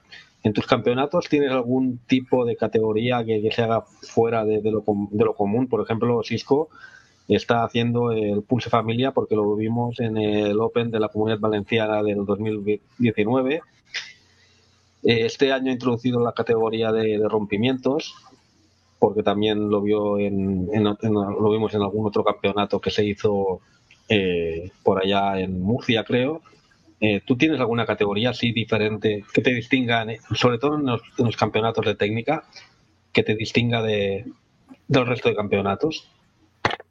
Pues, te soy sincero, es que hago tantos campeonatos últimamente que eh, es que tengo varios campeonatos. Tengo los campeonatos oficiales y después tengo promociones y campeonatos que hago yo porque a mí me apetece. Tengo desde, pues mira, tengo en el Open de Avilés, que es el Open que organizamos a nivel que fue de ranking nacional este, este año, teníamos el campeonato oficial puntuable para, el Mundial, pero aparte teníamos un promoción y en el promoción había campeonato de familias y también de, de CUPS, pero adultos. Que esos no suele haber muchos y a mí me parecen bastante interesantes porque es cierto que una persona con más de, más de 20 años que te empiece, pocas competiciones puede hacer. Y sería una, yo creo que es una cosa que hay que fomentar. Pero aparte de eso, pues bueno, dime, dime. Aquí está bastante extendido eso, ¿eh? Aquí en esta zona. En Cataluña sí, pero en el resto de España, si te das cuenta, pocos hay. En Valencia y creo que Andalucía. Madrid no sé si tiene, no estoy seguro, pero el resto de, yo creo que de comunidades hay muy poco. ¿eh? Valencia, como has dicho, también hay. ¿Perdón? Valencia, como tú has dicho, también hay, porque también he estado allí y lo he visto también. Está bien, si, ¿eh? si piensas, Opens no hay. Y Campeonato de España de Cups, de Cups adultos, no hay tampoco. Tampoco sirve de mucho en un Campeonato de España que haya un Campeonato de Cups. Porque al final los de España se buscan. Si, haces, si hay un campeonato de España por clubs en el que se meten todas las eh, modalidades oficiales, por así decirlo, se ha metido incluso combate máster. ¿Por qué no vas a meter? ¿Qué más te da meter 50 competidores, 100 competidores de, de cups adultos a ese nivel? Cuando ya, ya estás gestionando 4.000 personas igual en, un fin de semana. Porque igual pasar a tener que gestionar 8.000, porque si se ponen los cups, eh, se puede duplicar tranquilamente la cifra. Porque no, siempre creo, no creo que haya tantos, tantos cups adultos, pero bueno. Aún así, yo creo, yo creo que sería algo interesante. Mira, los, los cups adultos se suelen, eh, si tienen la oportunidad, se suelen inscribir porque es una de las pocas cosas en las que pueden participar sin riesgo de hacerse daño y se suelen inscribir bastante, porque ya no es un combate donde te puedes hacer daño y no tienes experiencia y al día siguiente tienes que ir a trabajar y no puedes faltar. Eh, un campeonato de FUMSE que te puede te puede pasar y suele pasar rarísimas veces pues que te tuerzas un tobillo o una cosa puntual, ¿no? Pero no suele pasar. ¿Organizas algún campeonato de España desde la federación o, ah, perdón, perdón, que te iba a comentar y antes de que se me pase. Aparte de, bueno, del familia este de los de los cups, también eh, eh, tengo hecho campeonatos de, de TK3 en vez de TK5, de TK3 para niños. Eh, campeonatos de, por equipos a punto de oro, también para, para sobre todo más bien enfocado a los niños, porque hay muchos niños que les da miedo que, pues, que te toque un niño mucho mejor y esté tres asaltos de un minuto pegándote, que esté cinco minutos el niño pegándote. Entonces, eh, hace tiempo pensamos que una idea sería hacer eh, equipos de TK3 o de TK5 dependiendo un poco del volumen de los clubs, y que metieras tres niños. Entonces, esos tres niños se van enfrentando entre los otros con los otros tres, en vez de asalto completo a punto de oro. De tal manera de que si un niño es mucho mejor que otro, lo máximo que va a hacer va a ser pegarle una sola patada a la cabeza. Y ya, ya se tendría que enfrentar con otros, con los otros niños del otro equipo. Entonces, son diferentes ideas. El mes que viene también queríamos preparar un, quería hacer un campeonato con petos Ironman. Lo, lo hizo un amigo mío de, Cataluña hace tiempo y me dijo que, salía bastante bien y era interesante. Sobre todo para, bueno, para, el nivel de críos y eso. Te digo, poco lo que se me va ocurriendo y, sobre todo, en vez de pensar lo que, lo que quiero hacer en ese momento, ya últimamente pienso más en qué quiero fomentar o qué me gustaría, qué me gustaría trabajar para que vaya mejorando campeonato de petos Ironman tiene los días contados. Porque en cuanto se jodan, se estropean los petos, ya no hay más. Bueno. Porque, bueno, eso, lo, de Marvel Daedo se acabó. Ya, ya pasó la historia, por lo que tengo entendido. Pero bueno. Sí, pero yo, yo creo que van a sacar alguno, alguno parecido, pero no de, con el nombre de Iron Man. Bueno, a ver, lo, lo, que sí que es verdad es que pagar la licencia de Marvel eh, cuesta mucho dinero. Y hay más inversión casi te diría en, pagar la licencia seguramente que, fabricar una tecnología que ellos ya tienen bastante desarrollada desde hace años, ¿no? Eh, cuesta más ponerle la marca del, muñequito que, otra cosa. También me comentaste hace días, me preguntaste, de hecho, me preguntaste en privado en una de nuestras charlas, que, estás pensando en montar un, también un campeonato de rompimientos, que a ver qué, opinaba, que cómo lo veía, si podía funcionar. ¿Cómo está eso? Eh, no, de hecho, va a ser, no, no quiero que sea con rompimientos ni de ladrillo ni, nada de eso, sino que va a ser con, tablas de, práctica de cara. Ya, lo tengo en la cabeza. En principio voy a intentar hacerlo el mes que viene, a ver, a ver qué, afluencia hay, a ver el nivel de competidores. Todavía me falta estructurarlo un poco, creo que tengo más o menos una idea, pero no, no la tengo del todo cerrada. Pero sí que sí que eres antes de que acabe la temporada, antes de junio, algo haré, algo haré con, de rompimientos. Muy bien. Ya, ya pasarás vídeos a ver qué tal, cómo sale, si lo haces.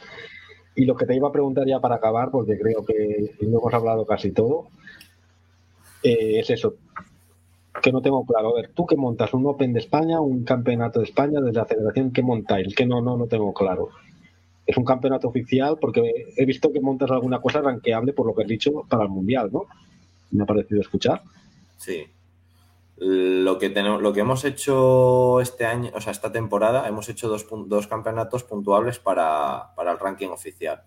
Es decir, son campeonatos dentro de los criterios de selección para entrar dentro del, o sea, para la gente que iba al Mundial de Corea. Había ciertos campeonatos que eran puntuables, que daban puntos eh, por, por, participación, por medalla, para un ranking que tiene la selección para clasificarse al Campeonato del Mundo. Entonces, hemos hecho dos esta temporada, el de el Open de Avilés, que fue en noviembre de, de, de este año, o sea, del año pasado, perdón de esta temporada, en el que tuvimos una, no sé si en el resumen la crónica del periódico había puesto que teníamos como eh, casi 30 medallistas nacionales y unos eh, 10 europeos y mundiales algo así. Y de participación fueron casi 500 o 600, no sé, 500 600 competidores, que fue una, fue una barbaridad. O sea, el, el pabellón, uno de los pabellones más grandes que tenemos en Asturias lo tenía completo, lo, tenía, lo teníamos casi lleno. De hecho, tuvimos que hacer, eh, lo hicimos en seis pistas, creo. Seis pistas para Punse es bastante. O sea, eh, y el otro campeonato que hicimos, que fue ayer, fue el campeonato puntuable para la selección, para la selección máster, que es el, bueno, o sea, la selección de combate. De combate. Tuvo menos afluencia, pero bueno, vino gente, gente bastante potente y fue bastante interesante. Muy bien. Pues yo no sé si queda nada más por hablar. ¿Se te ocurre algo que, que se me haya olvidado preguntar o, o, no sé? Porque luego lo hemos hablado tanto y, no vamos a hablar de cada uno de los campeonatos que montas, de los 12 que montas de manera individual, porque si no, no acabaríamos nunca. Yo creo que la gente ya se ha hecho una buena idea de, de, de lo que supone eh, organizar lo que tú organizas, el trabajo que tú organizas y el, y el nivel a, al cual lo organizas, que es un nivel ya más grande, eh, porque 12 campeonatos eh, es un sale campeonato por mes, como el que dice. Eh, cada mes has metido en uno de estos.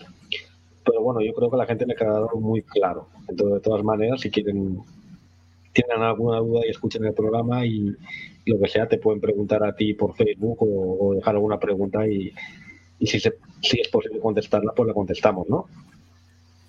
Yo, sobre todo, bueno, que me, lo que sí que me gustaría comentar es que eh, a veces echo la mirada atrás a cuando yo era competidor y sí que estoy contento por eso, porque yo antes me quejaba y decía, joder, es que yo voy a un campeonato de España y no, no he peleado.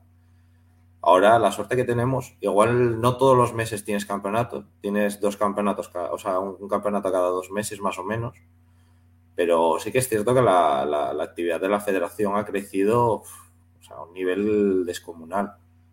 Eh, hay veces que yo duermo poco, que trabajo mucho y duermo poco, pero sí que esto mira, echo la mirada atrás y digo, jolín, de un solo campeonato al año y, un solo examen de cinturón al año a tener dos convocatorias de, examen de cinturón, a tener todos los cursos que se piden, o sea, tanto cursos de arbitraje de, de combate como los de jueces de, de Punse, tenemos, hacemos todas las actividades que, se, que hay a nivel nacional. Aparte de eso, que antes de, yo creo que solo hubo en, Asturias, solo organizamos una vez un campeonato de España en el 2004 y desde entonces hasta hace relativamente poco no habíamos hecho actividades a nivel nacional.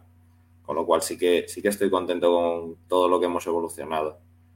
A nivel personal, pues bueno, muchas veces, lo, lo dicho, no duermo. Eh, bueno, mi pareja dentro de lo que cabe lo, lo, entiende, me apoya un montón, pero las parejas que tuve antes me dieron mucho dolor de cabeza por culpa de, de tanta organización de eventos y esas cosas, pero bueno, está bien. La verdad que, que estoy muy contento en general con, con, todo lo que hemos hecho, con todo lo que hemos evolucionado. Bueno, el tema del amor y el taekwondo es difícil de, com, de, com, de cómo se diría para la palabra Com- de com, penetrar, compaginar. compaginar. Porque si tu pareja no entiende esa pasión, entiendo que puede ser bastante duro. Pero bueno, no sé, yo creo que no queda nada más por decir, ¿no? No, no, no. Bueno, pues muchas gracias porque hemos de decir que, que el programa lo, grabé, lo grabamos ayer sábado, pero Seo no podía estar y hoy domingo por la mañana hemos grabado un pedacito para hablar con él, que voy a hacer edición de esa de Industrial Light and Magic o alguna cosa así, la voy a meter por ahí en el podcast, porque bueno, creo que era una, una experiencia que, con- que era interesante que, que nos contara él en persona, ¿no? Por- bueno, pues muchas gracias de nuevo por estar aquí, tú eres un habitual ya, eres de, de la plantilla, pero hoy estás aquí más como invitado por tu experiencia organizando campeonatos que otra cosa, ¿no? Eh, muchas gracias por haberte levantado un domingo y, y haber grabado esto conmigo, así una escapada, que a lo tonto nos hemos ido, nos vamos a los 40 minutos, pero bueno, Muchas gracias a ti, Kilian, y sobre todo muchas gra- gracias a la gente que, que nos va escuchando y eso, que ya me ha venido algún un par de personas diciendo que, que nos estaba escuchando y, y que le gustaba un montón esto y, me ha gustado, o sea, me ha llenado mucho. Muchísimas gracias a todos. Bueno, ahora, antes de marcharme, a mí eso me ha pasado en, en el de Alcarrás, en el Open de Alcarrás, que estuve arbitrando, que también me vinieron dos o tres personas, bueno, sí, tres creo que fueron, que también me comentaban eso, que estaban escuchando el podcast, que, que cada vez mejor. Y digo, bueno, y ahora solo falta ya mejorar el sonido de mi micro, pero a ver si lo puedo arreglar esta semana. Pero bueno, ya está bien que nos vayan escuchando y que la gente se lo pase bien. Si hay algún patrocinador que quiera, que quiera comprarle un micro a, bueno, regalarle un micro a, a Kilian, lo va a aceptar, segurísimo, con, con- con muchas ganas. No tiene que ser de marca ni Daedo, ni Muto, ni Cara, ni nada. Un, un micro normal. Con que sea mejor que el de los chinos de, de Iniesta, vale. Por supuesto. Bueno, voy a seguir hablando con los otros chicos, ¿vale, Seo? Un saludo. Un saludo, hasta luego. Vale, pues muy bien, Oscar. Y Cisco, bueno, vamos a ir cerrando. Eh, dar las gracias a, por un lado, a SEO, que nos ha contado su experiencia como organizador de eventos, de competiciones. A, a maestro Oscar Pavón, que ya, bueno, la semana, creo que es en la semana próxima es la tercera edición de su Open Online de Punse. Sí, señor. A maestro Cisco, que hace dos semanas realizó el cuarto Open presencial de Alcarrás y que bueno que son experiencias eh, vistas desde gente que hace se pone en este lío de trabajo y, y dolores de cabeza desde un ámbito eh, privado y, y, bueno como ha quedado muy claro eh, que lo importante no, no es el, tema económico no en un caso no se, no se ingresa nada al contrario tiene el caso de Oscar no ingresa nada porque no cobra eh, participaciones, pero tiene que hacer un desembolso en trofeos igualmente y, en obsequios para los árbitros. O sea, en el fondo está poniendo dinero en el bolsillo para este campeonato, ese club. Y en el caso de, del maestro Disco, pues lo mismo. Eh, no gana, se dice que este año ha podido invitar a cuatro personas a comer. Si eso es ganar dinero, que tirarme a un agujero a mí, porque eso no es ganar dinero. Eh, y bueno, y o sea, está claro que el dinero no es el objetivo. Hay otros objetivos detrás de este tipo de iniciativas y que se deben valorar y, y apoyar. Bueno, yo solo eso, darles las gracias a ellos por habernos explicado sus experiencias. Y la semana que viene en el programa toca película. Eh, ir preparando dos películas a los que estéis escuchando esto para que no entréis en el programa a escucharlo con spoilers y no sé si es la que vamos a hablar, porque todavía no me quedó claro, porque nos hemos liado discutiendo el tema, si la de Spinky, que no sé si la conocéis, es una película coreana de taekwondo, así con un tono, con un tono de comedia, es muy divertida, o si veremos la de, ¿cómo se llama?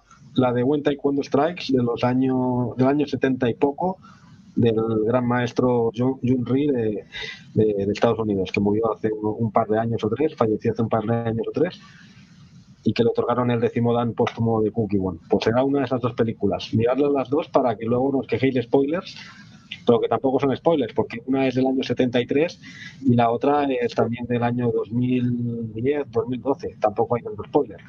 Si no habéis tenido tiempo de verlas, eh, pues mala suerte. Pero hablaremos de una de ellas, ¿de acuerdo? Pues eso, por mi parte me despido. Muchas gracias a todos los que nos habéis escuchado. Espero que os haya gustado el programa. Así que, bueno, ahora dejo, si se quieren despedir nuestros invitados, ¿os queréis despedir o...? Bueno, pues muchas gracias a vosotros y nada, nos vemos en otra ocasión. Saludos. Sí, lo, mismo. Muchísimas gracias por, contar con nosotros para, para este programa. Y, un llamamiento a todos los directores de club. Animaros, animaros a montar cosas, a hacer cosas y a mover el taekwondo. Porque esto al final, eh, sí, es difícil, se pasa mal y como hemos dicho, no se hace por dinero, porque es que no te ganas una, una me. Pero, pero os aseguro yo que, creces, creces, te enriqueces. Merece la pena. Merece mucho la pena, muchísimo, muchísimo. Animaros todos. Muy bien, pues nos vamos. Chao, chao. Muchas gracias a todos.